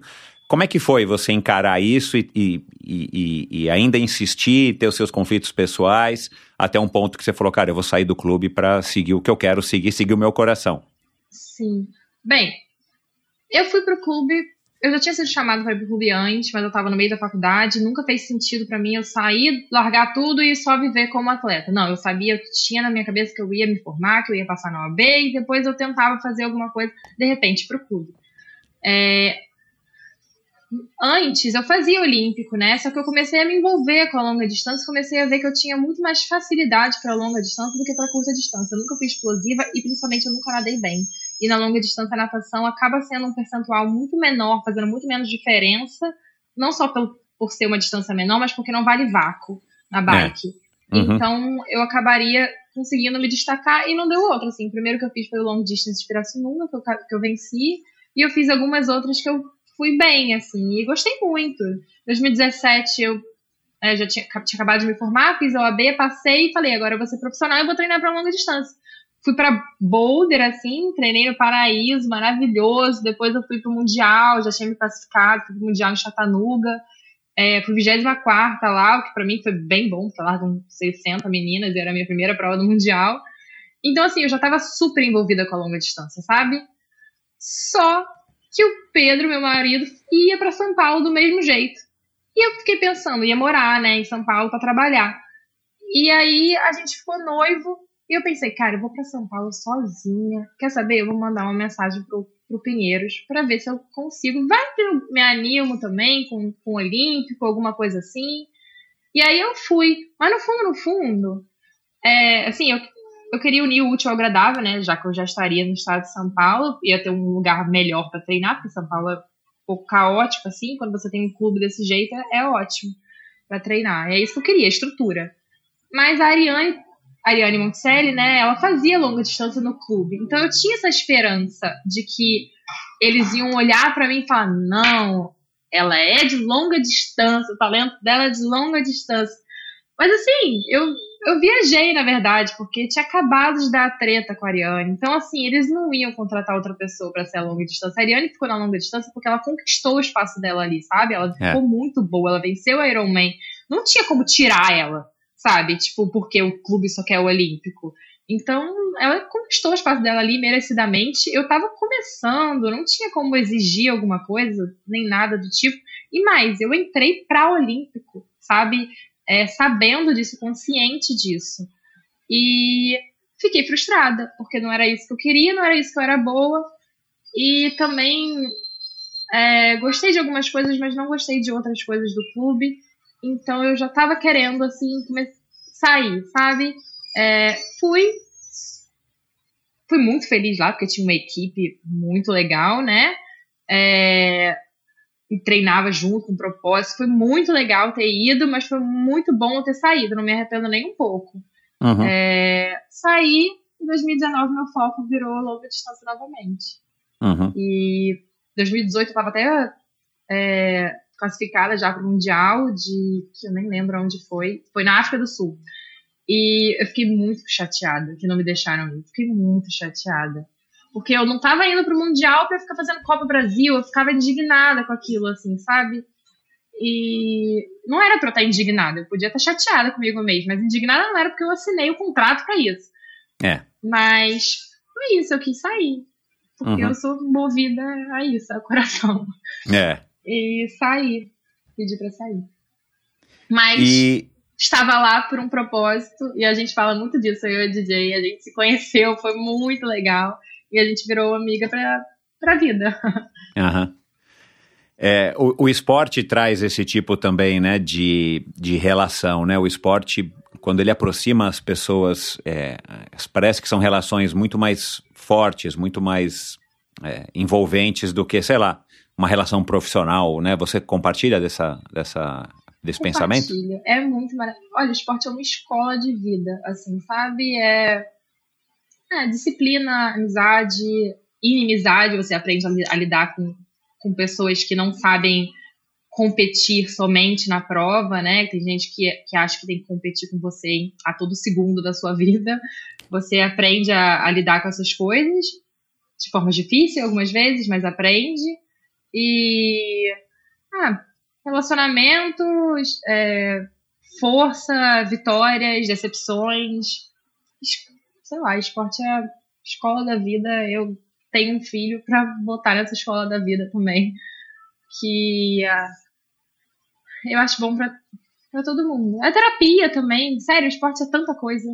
E eu acho, assim, que cria relacionamentos profundos, assim. Que a gente tá lá sofrendo junto na subida, não tem como a gente não ficar muito amiga, sofrendo muito, a gente tá ali se odiando ao mesmo tempo, ali na hora, porque eu botei ela lá naquele lugar, mas depois a gente vai pra padaria, come um monte de pão de queijo, fala dos treinos, fala de tudo, e a gente tá ótima, sabe? É, é isso. eu gosto muito das amizades que a gente cria, eu tenho muitas amizades fortes, assim, do esporte.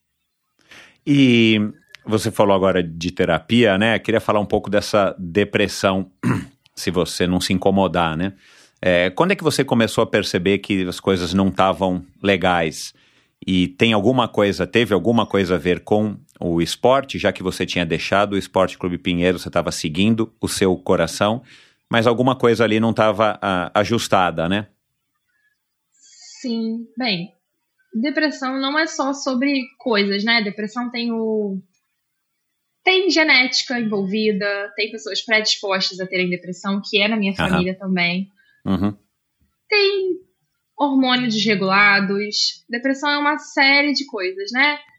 E 2019 para mim foi um ano bem difícil. Comecei super animada, né? Pô, tô na longa distância de novo, uhul, vamos lá.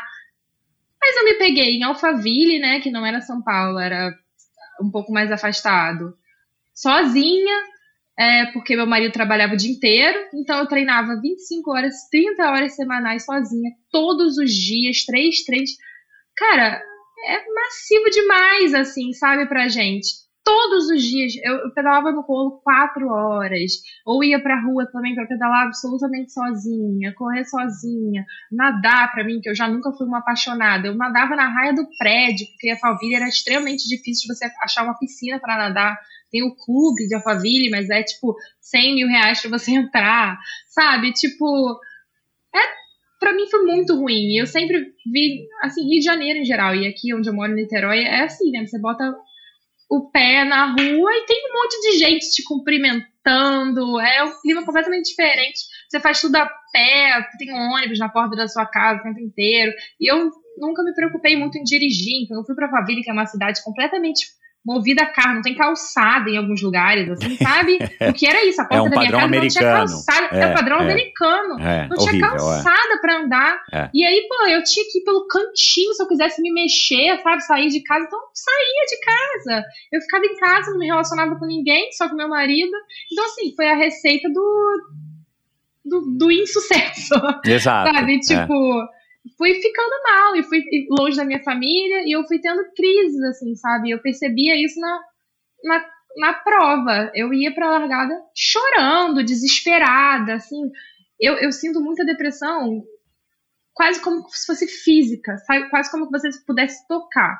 Parece um buraco no seu peito, sabe? Que, tipo, que tá ali presente. E você só percebe que ela não tá mais presente quando você tratou ela não tá ali sabe? Tipo, você só percebe que ela tá, tava ali antes, quando saiu. É uma coisa muito doida, assim, sabe? E eu fiquei 2019 inteiro entre altos e baixos, procurei terapia, que eu tava uns tempinho sem fazer. É, melhorei um pouquinho, mas ia baixando um pouquinho de novo. E aí eu fui pra Boulder até, pô, eu tava no melhor lugar do mundo pra treinar com Então, amiga maravilhosa, é, tipo, numa casa, num lar, assim. Eu fico em Boulder com a, com a Romina, minha amiga da Argentina, que ela é maravilhosa. E na casa de uma, de uma mulher chamada Laura, que ela é espetacular também, assim, sabe? Trata a gente como filha.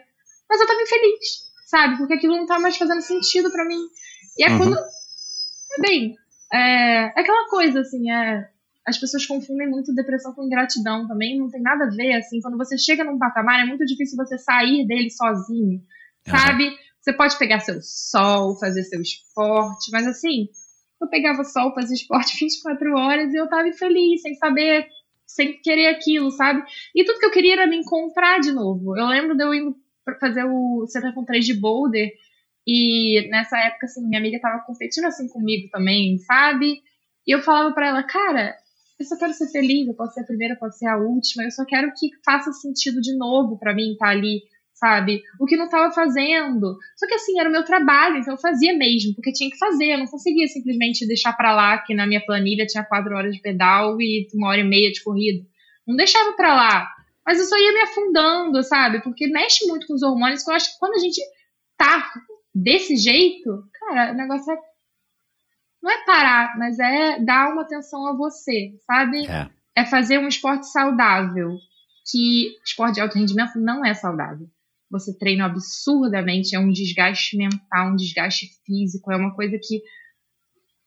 Ah, é, é chato falar, mas é uma prisão, assim, sabe? Você pensa nisso e faz isso 24 horas, porque tudo que você vai comer, tudo que você vai fazer, desse, influencia no seu treino seguinte, sabe? É. Tipo, você vai É. pegar um cinema sentada comendo pipoca, você tem que pegar no horário direito, que tem que ser o horário. Ou você vai sozinho pra voltar cedo, ou você, sabe, dorme mais tarde, no dia seguinte você vai ter que acordar cedo pra ir treinar. É. É, é difícil, assim, você vai pra, vai, vai, vai aniversário, tem um monte de salgadinho, você fica, caralho, vou comer esse salgadinho, daqui a pouco vou- engordar, vou, vou, vou passar mal no treino seguinte. É, é 24 horas, você 24 não descansa. é. E eu sou uma pessoa que eu tenho muito problema em desfocar mesmo, sabe? Então eu me sentia realmente aprisionada. É, Sabe, tipo, esse amor todo que eu tinha, e eu tinha mesmo, quando eu fiquei doente, virou uma tortura pra mim, sabe? Eu comecei a realmente me sentir aprisionada. E eu ia competir, assim, mal de cabeça. Sério, era muito mal. Eu já chorava na largada, escondida, né? Porque você tem que fazer o tipo de pô, atleta forte e tal. Coitado. Pô, foi bravo, assim. É, assim, nem coitada, eu acho que eu passei por isso por um motivo bom, assim, que hoje em dia eu, eu ajudei pessoas a se tratar, sabe? A se tratarem, porque tem muita gente que tem muito preconceito com isso. Acho que depressão é, é frescura, é falta de gratidão, é. é. pô, você tem tudo, como é que você ficou desse jeito? É, é. E eu ajudo a, a, a falar com as pessoas que, cara, não é. Tem muitas coisas, gatilhos que te levaram a ficar pior, é verdade. Mas, cara, é um descontrole hormonal. Cara, quando eu comecei a me tratar, eu tava cinco anos e meio sem menstruar, eu voltei a menstruar. Sabe, tipo, porque as coisas foram entrando no eixo, simples assim. Uhum. É, eu falo com as pessoas mesmo, já ajudei pessoas a se tratarem. A gente teve uma dificuldade bem grande na família com, com saúde mental também há pouco tempo. E eu uhum. fui lá conversar com a pessoa, porque a pessoa também não queria se tratar. Cara, não é que você tenha que tomar o remédio, não é isso, mas você precisa. É, alguém tem que pegar você e, quase como uma criança mesmo e levar, assim, tipo, é. você. Vou te ajudar a sair, porque a depressão faz isso, né? Te deixa num casulo ali que você fica com medo de sair, assim, é. de, de falar com as pessoas, porque a depressão. A depressão em si, a pessoa acha que não, que o problema tá com ela, mas a depressão em si te dá problemas de fala, sabe? Você às vezes não consegue se comunicar com a pessoa, você, não, você corta palavras e deixa o raciocínio mais lento, e você se bota num, num, numa mentalidade negativa que tá tudo ruim o tempo inteiro, nada tá bom. E, tipo, precisa de alguém que te pegue, que acredite em você, que acredite que é um problema e que esse problema vai passar e que te coloque no eixo novamente, sabe? Eu acho uhum. que. Bem, eu, eu fiz isso, eu realmente eu, eu me mediquei, remédios muito seguros, porque eu arranjei bons profissionais para cuidarem de mim. E, e foi a melhor coisa que eu fiz. Porque foi isso. Eu acordava todos os dias com a sensação de que eu tinha uma coisa horrível dentro do peito que não me deixava sair da cama direito, que que eu, ia, eu até ia treinar porque eu me sentia obrigada, mas eu já chegava louca para chegar em casa novamente, deitar na minha cama e ficar ali olhando pro nada, vendo série, pensando um monte de coisa ruim, sabe? E um belo dia eu senti que essa bola dentro de mim sumiu, sabe? Por causa disso, porque eu comecei a me tratar, comecei a me forçar, porque às vezes você tem que forçar até ficar natural, me forçar a me relacionar com outras pessoas. E eu admito que nesse sentido a pandemia foi muito bom para mim, porque eu saí de São Paulo e vim para casa, é, para casa, para Niterói, né? Eu fiquei na casa dos meus sogros na época. Mas assim, pô, eu tinha verde em volta, eu tinha família, eu tinha pessoas me acordando, perguntando se tá tudo bem, se precisava de alguma coisa, tinha conversas não interessantes ou interessantes durante o almoço, só para bater papo, sabe? Tipo, só para ver gente. E eu realmente me curei ali, assim, sabe? É um tratamento longo, eu fiz dois anos de tratamento, na verdade, né? Porque a margem segura, ainda mais durante a pandemia, foi um pouco mais larga. Mas fiquei bem. E eu acredito muito no propósito que isso teve de ajudar outras pessoas. Estou aqui falando com você sobre isso também, porque eu tenho certeza que muitas pessoas passam com isso, passam a mesma coisa que eu, porque eu não sou uma pessoa tão especial assim para passar por isso sozinha. Exatamente. E, e, é isso, é, é muito ruim, a gente acha que não tem como sair dali, mas tem sim. Uhum. E eu tô aqui para contar a história. e, e eu imagino, é, que pelo timing disso tudo, né, 2019, aí depois veio a pandemia, de alguma maneira você já estava vacinada, né, porque a pandemia também não foi fácil, né, para é. ninguém. Mas aí também foi um estímulo para você se sentindo bem, presa em casa, é, resolver com o Pedro que estava na hora de vocês terem um filho, né? Então, eu imagino que essa, olhando em retrospecto, claro que é fácil, Mas assim, as coisas caminharam para que você pudesse tomar a decisão no momento também Sim. mais apropriado, né? Foi isso? É, assim, início de 2020 foi quando eu comecei a me tratar. E aí eu comecei a treinar bastante, assim. Eu já tava bem, porque eu tava com medicamentos, Medicada, ainda que eu claro. não tivesse 100%, mas eu tava bem, eu tava conseguindo sair pra treinar motivada, tava treinando bem. E aí eu tava animada pra fazer Ironman, tava animada pra fazer tudo, veio a pandemia, foi cada hora adiando uma prova, a gente É. não sabia que ia ser adiada, né? a gente não sabia de nada, então, tipo, eu cheguei a treinar 6 horas de rolo com 10 horas, 10 quilômetros de corrida, assim. Você indoor. chegou a estar inscrita para o Ironman de 2020 lá em Florianópolis? Então, no profissional, a gente manda uma mensagem pedindo a inscrição, né? Não é, tipo, Ah, pagar a inscrição. Aham. E aí a gente meio que requer a inscrição. Então eu não Aham. cheguei a me inscrever porque eu não precisava me inscrever, simples Entendi. assim. Eu podia me inscrever até um mês antes da prova. Tá, E muitos entendi. profissionais fazem isso mesmo, É. sabe? Alguns saem É. mandando em todas as provas, tanto que várias, várias provas você vai ver tem 50 profissionais, vai chegar lá tem 10, porque as pessoas saem botando o nome. E algumas pessoas Entendi. fazem que nem eu, mandam um pouco Aham. mais em cima.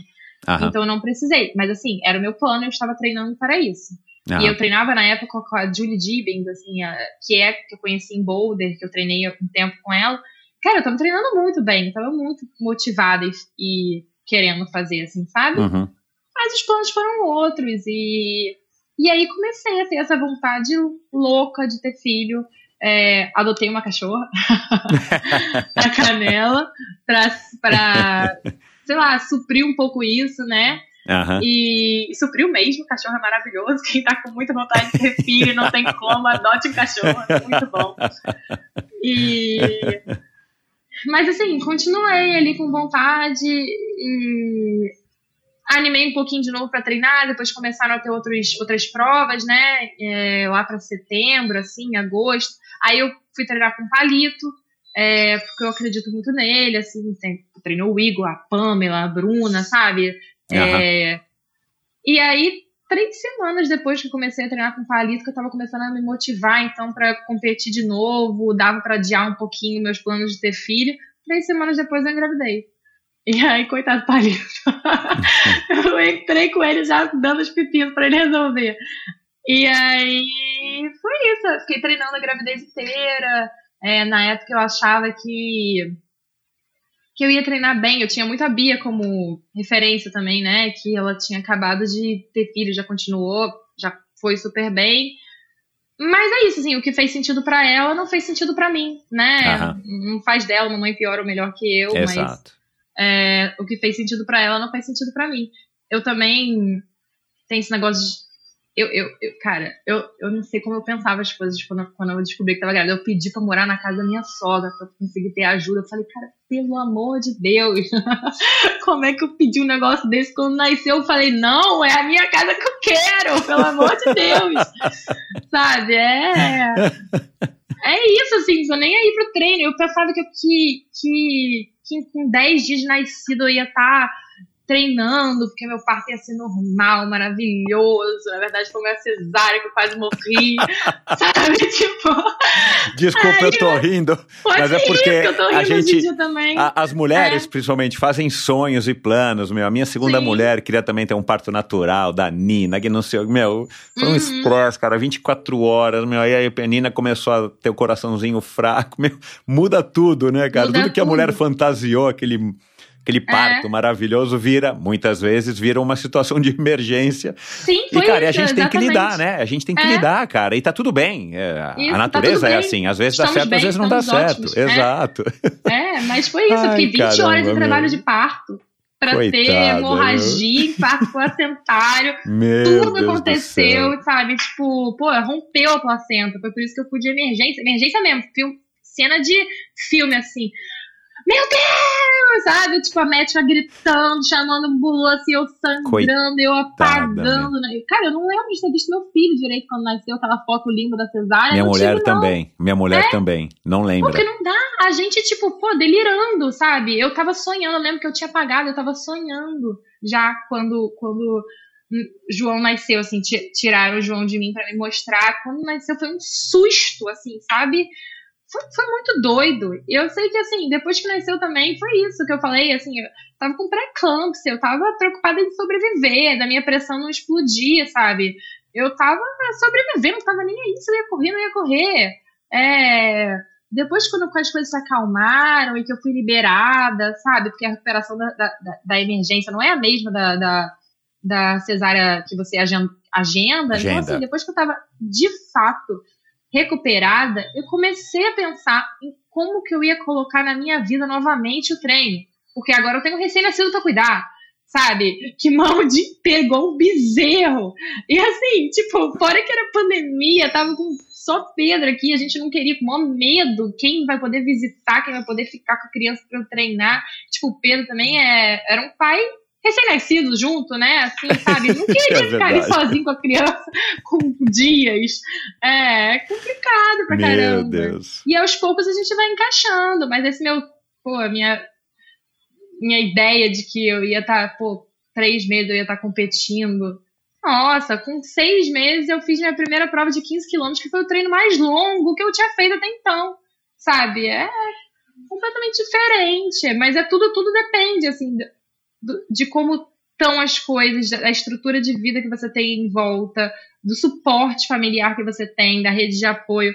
A Chelsea foi campeã mundial ano passado. É, então eu sabe? queria que você falasse disso, né? Porque é, foi um marco, né? Eu, eu não, eu não tinha tentado para isso. A primeira mãe vencedora Sim. do Ironman do Havaí em Com 43. filha de um ano e meio, sabe? Mas por quê? Maravilhosa, maravilhosa. Não tiro crédito nenhum dela. Mas os pais dela praticamente se mudaram é. para ela conseguir treinar. Ela parou de. É. Ela nem. Ela quase não conseguiu aumentar também. Ela, ela fez, cara, ela é muito guerreira. Ela não conseguia amamentar, mas ela tirava o leite para dar pra criança. Então, assim, a criança realmente mamou o leite materno até um ano, eu acho, que foi o que ela escreveu, pelo menos que eu lembro, que ela se propôs a fazer. Então, assim, maravilhosa, sabe? Normalmente, bebês que mamam mamadeira dormem melhor também, porque o, o não tem o peito, né? O peito é, a, é, a, apego, carinho. A criança não acorda só para se alimentar. Então, assim, é. eu acredito que ela tenha conseguido dormir um pouco melhor também do que eu. Mas esse suporte dela, cara, e ela, e ela fala bem claramente, assim, eu venci aqui porque eu tive esse suporte aqui, porque senão eu nunca teria, teria conseguido isso, sabe? É. É. A minha realidade não é essa. Eu vim para Niterói para ter apoio e eu tenho algum apoio, mas é aquela coisa, eu tenho apoio quando eu preciso no médico, sabe? É, é em situações ajuda... necessárias de fato, né? Não porque Exato. você resolveu treinar. Exato, cara. É, e é complicado, porque eu tenho bastante preconceito também, né? Se eu peço ajuda para treinar, dependendo de quem, menos minha mãe, que é maravilhosa, que sabe que isso é muito importante para mim, é, mas ela tem outras coisas para fazer, filho para cuidar, e, e, eu não fico pedindo um monte de coisa para ela. Mas se não é para ela que eu peço, ou para minha irmã também, que, cara, apareceu na minha vida, minha irmã mais velha, pô, de novo, assim, pra e ela vem uma vez na semana para eu treinar.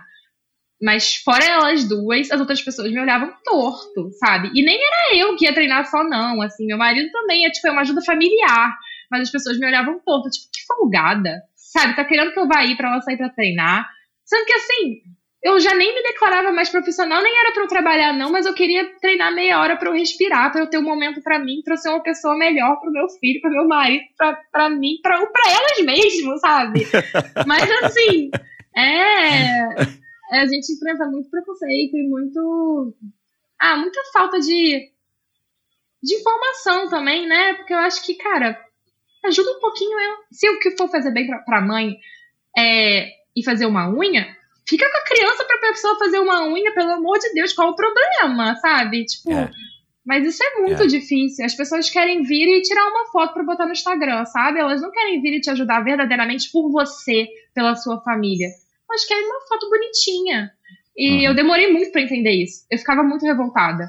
E aí eu parei de ficar revoltada, comecei a acordar às quatro e meia da manhã, independente da minha madrugada, e saí para treinar. E eu, e aí depois eu chego, meu marido vai, sabe? E a gente vai ficar Exatamente, é revezamento, porque assim, 8 horas da manhã, meu marido tem que sair para o trabalho, eu tenho que começar a trabalhar em casa. Então uhum. é, é isso, a gente tem que sair para treinar de madrugada e ponto. Essa circunstância que eu tenho na minha vida é essa. Parei de ficar revoltada e comecei a agir. Sabe? Uhum. Adoro acordar quatro e meia da manhã depois de ter acordado cinco vezes para amamentar. Não adoro, sabe? Tanto que às vezes eu não conseguia. Eu não sou Mulher Maravilha, não. Às vezes eu preferia dormir, sabe? Mas no geral, eu prefiro acordar e levantar, ainda que eu tenha que adaptar um treino, um treino possível de ser feito por uma zumbi, eu faço, sabe? Tipo, eu faço porque eu realmente eu acredito que eu sou uma pessoa muito melhor depois que eu fiz. Então, eu faço. Uhum. E a gente vai tentando encontrar um equilíbrio nesse caos, né? Sim, é exatamente é, isso.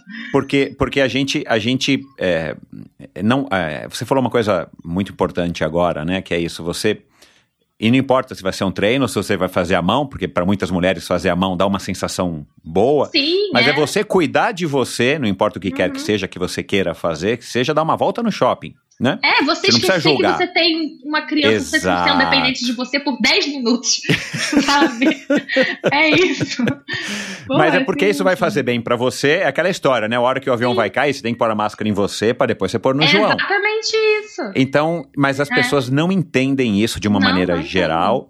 Hum. E, e, e você. o tempo inteiro. Exato. E você aqui, né, falando isso para mais de 130 países, né? Não sei quantos mil ouvintes você é uma mensageira disso e por isso que eu queria abordar muito esse tema com você e, e agora que a gente está chegando no finalzinho da conversa, eu acho que a gente conseguiu, que são exemplos como o seu, o exemplo da Bia, é, tive aqui também, não sei se você chegou a ouvir, a, a, a Júlia Iglesias, que ainda não está nessa fase de filho, mas está nessa coisa de você profissional, não você, e ela sim, participou, é, né, do ela Ironman. Tá muito bem, sim. É, uhum. e ela participou do Ironman do Havaí, e ela está escolhendo ser uma profissional é, num banco lá de, de, de, investimentos, que ela trabalha em Nova York, e ela uhum. não pensa em ser uma atleta profissional, ela quer levar o triatlon da maneira que dá, sendo uma Sim. trabalhando, né, de uma maneira, mas sem essa cobrança, porque isso para ela faz sentido, né? É, então é eu acho que isso.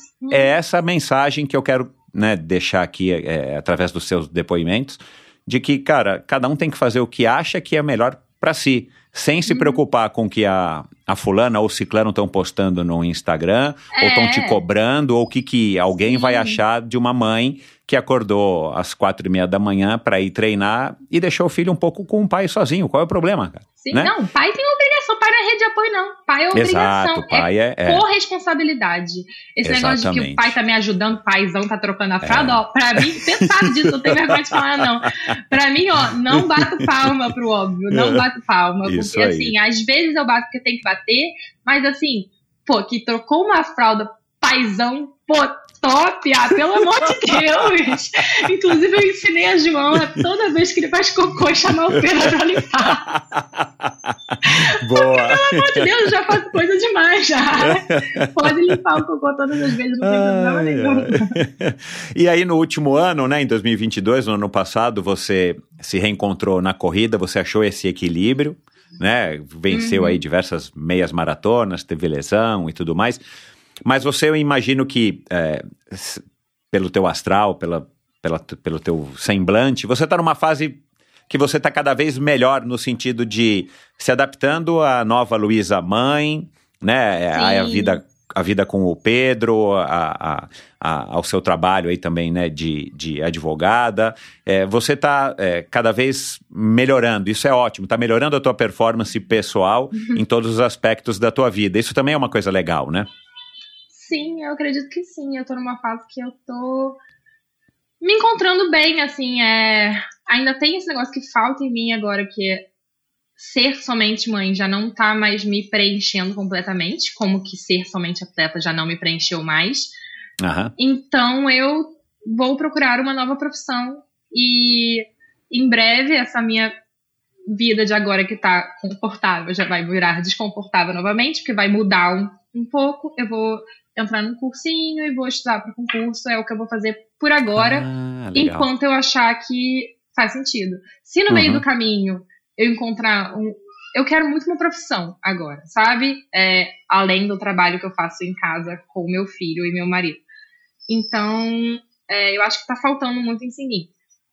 E é isso que eu vou fazer. Por enquanto, o caminho que eu tenho é o, é o meu, óbvio, que é o caminho que a minha família seguiu e que por enquanto tá fazendo sentido porque eu acredito principalmente que, assim, eu quero ter mais filhos, mais um, né, pelo menos, mas eu acredito que as leis brasileiras no serviço público, elas funcionem, porque elas simplesmente funcionem, funcionam porque não tem ninguém para você ficar fazendo cara, tipo, ficar tomando um cafezinho para ficar 12 horas no trabalho. Sabe? Eu acho Aham. que as leis do serviço público funcionam. Você trabalha o que tem- você tem que trabalhar, e você- eu acho que você tem que trabalhar, não precisa ser um encostado porque você é servidor público. Mas é, o que eu vejo na minha família é isso, assim, as leis funcionam. Minha mãe teve a licença dela, sem se sentir extremamente pressionada que tinha que voltar antes. Eu vejo no, no- no trabalho do Pedro que as mulheres voltam antes, porque elas querem mostrar que elas estão ali fazendo serviço. Pelo É. amor de Deus, É. sabe? É. Então, por enquanto, o que faz sentido pra mim é isso, sabe? Eu pretendo estudar e entrar no serviço público, continuar levando minha corrida de forma séria, ainda que não profissional, porque performance me move, sabe? Eu gosto de ter um objetivo, eu gosto de bater recordes. E se nesse meio do caminho, enquanto eu estiver voltando a estudar, porque nesse momento parece que eu nunca fiz faculdade na vida, mas enquanto eu estiver voltando a estudar, É, volta, É. volta. é, pois é, eu me interessar por advogar, eu vou advogar. Minha OB tá ativa de novo já, assim, eu, eu passei no OB em 2017, eu peguei minha OB em 2022. Mas é, eu botei ela ativa porque se nesse meio do caminho eu resolver trabalhar como advogada, ou se nesse meio do caminho eu achar um trabalho com esporte muito legal também, eu trabalho, sabe? É, quem sabe, eu não sei, eu acho que Deus coloca é, coisas na nossa vida, às vezes que a gente não entende, mas que dá, dá muito certo.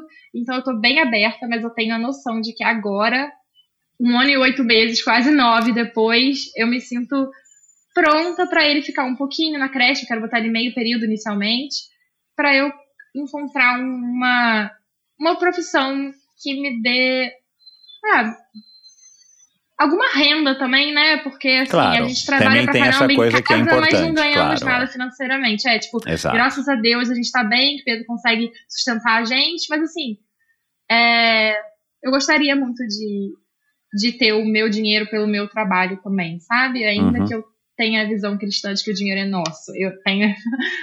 Eu queria, então, aumentar um pouquinho no- o nosso dinheiro. Isso Sabe? É... é isso, não dá pra ser hipócrita também, né? E achar que tá tudo maravilhoso, assim, tipo, eu, eu amo correr, mas assim, eu não consigo ir pra todos os lugares que eu quero pra correr, sabe? Porque eu- correr não é só você botar um tênis, é um tênis caríssimo, é, é você comprar passagem, inscrição, sei lá, pedalar também. Tem muito esse lado do, do, do triatlo também, tô desviando um pouco, mas assim, é, é muito caro, é um esporte muito caro. Não dá pra simplesmente eu achar que dá pra viver de brincadeira. Não, se eu quiser até o esporte da minha vida, o triatlo na minha vida novamente, já que eu não vou ser profissional do triatlo, eu preciso ter uma outra profissão pra bancar o meu hobby. É Exato. isso. Exato. é. E, e- e, é, falando em ser juíza, a gente tem um, um exemplo, e você treinou com ele por um ano, né? O Mansur. Mansur, É. que né, ele tem acho que 51 hoje, é um pouquinho mais novo do que eu. E ele consegue, né, manter uma, uma carreira até tendo Ele desempenho, treina muito né? bem. E ele é treinando e, e trabalhando é, simultaneamente, né? Então, assim, também é possível. A gente tem alguns exemplos que mostram isso e, e- e- Sim. e acaba sendo também um, um incentivo, uma referência pra gente. É, Luísa, cara, é, parabéns pelas suas escolhas, parabéns pelo, pelo momento em que você se encontra, por toda essa trajetória. Eu acho que é, deu para deu pra, é, não somente eu, mas o ouvinte também entender bem, em alto e bom tom, é, o que é legal, o que não é legal, e que você é uma atleta, foi uma atleta de ponta, é uma atleta ainda hoje, mas é uma atleta mãe, é uma atleta que passou por altos, passou por baixos, e que a vida é assim, né? Ninguém, ninguém aqui tem 13 anos de idade e acha que vai casar com o príncipe encantado que encontrou Uhum. É. no biathlon e vai viver Aham, feliz para sempre. Né? Então, é, é, e eu acho que o endorfina é muito é, sobre isso, trazer as pessoas reais, não importa os seus títulos, não importa é, é, as medalhas, os recordes, embora sejam legais, mas isso não definem né, a pessoa. Acho que o que define é a vida real, são os momentos é, de altos e de baixos e as escolhas que a gente faz, e eu acho que é, deu para entender muito bem aqui é, essa mensagem que você é, é, tão bem passou aqui. Então, já sou muito grato por você ter compartilhado tudo isso. Obrigada. Quer dar um último recado aqui para os ouvintes? É, fique à vontade e é, adorei a tua história. Muito legal mesmo. Parabéns. Obrigada. É, eu acho que eu vou falar mesmo assim sobre isso. É... Cada escolha é uma renúncia. Você tem que saber o que, que você tolera renunciar.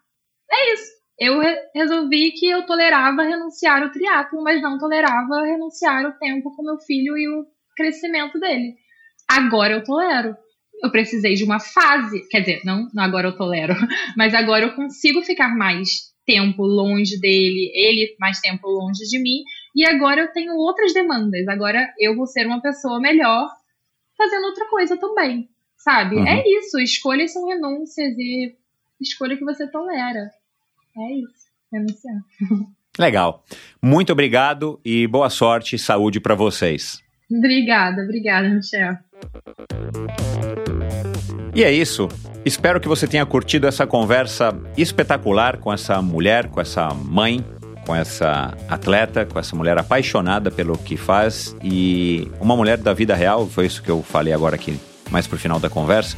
Eu acho que é, são exemplos como esse que nos inspiram, que inspiram outras mulheres, que inspiram também pais, maridos, é, mesmo que não sejam pais. Eu acho que a gente tem que procurar seguir o que o nosso coração é, aponta, o que nosso coração, o que faz o nosso coração vibrar, o que faz o nosso coração brilhar.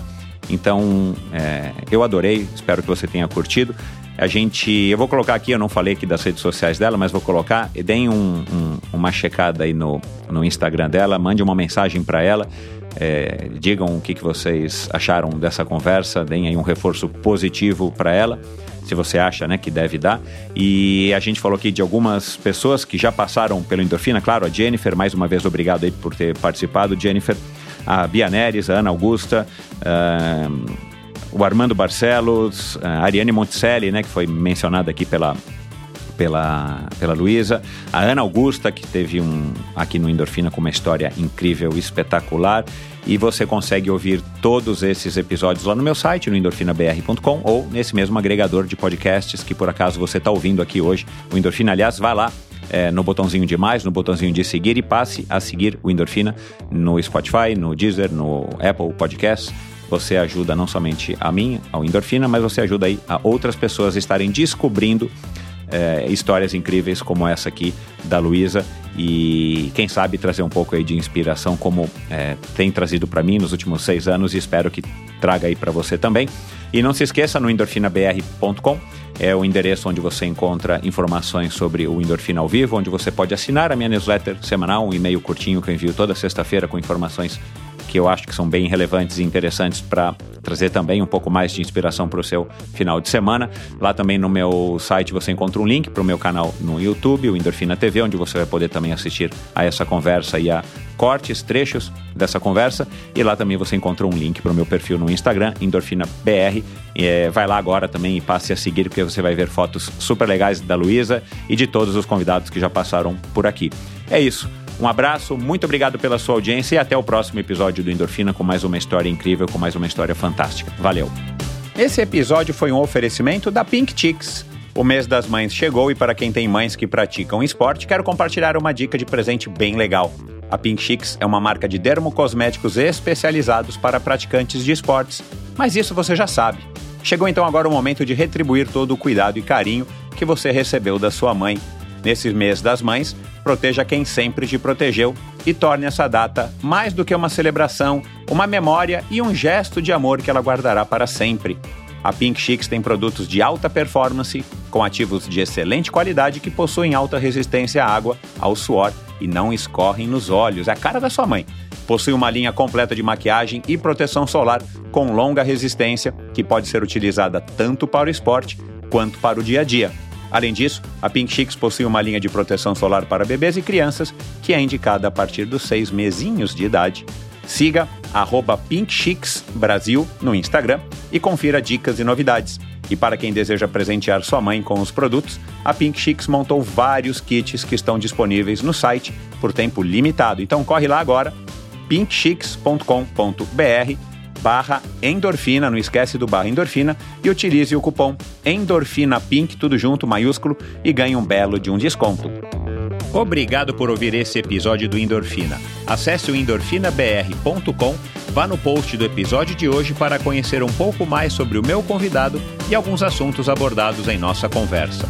Lá você ainda encontra todos os episódios do Endorfina. Siga o Endorfina BR no Instagram e confira imagens inéditas e inusitadas dos meus convidados. Participe enviando comentários e sugestões. Se você curtiu, colabore assinando Endorfina no seu agregador de podcasts preferido e compartilhando com seus amigos.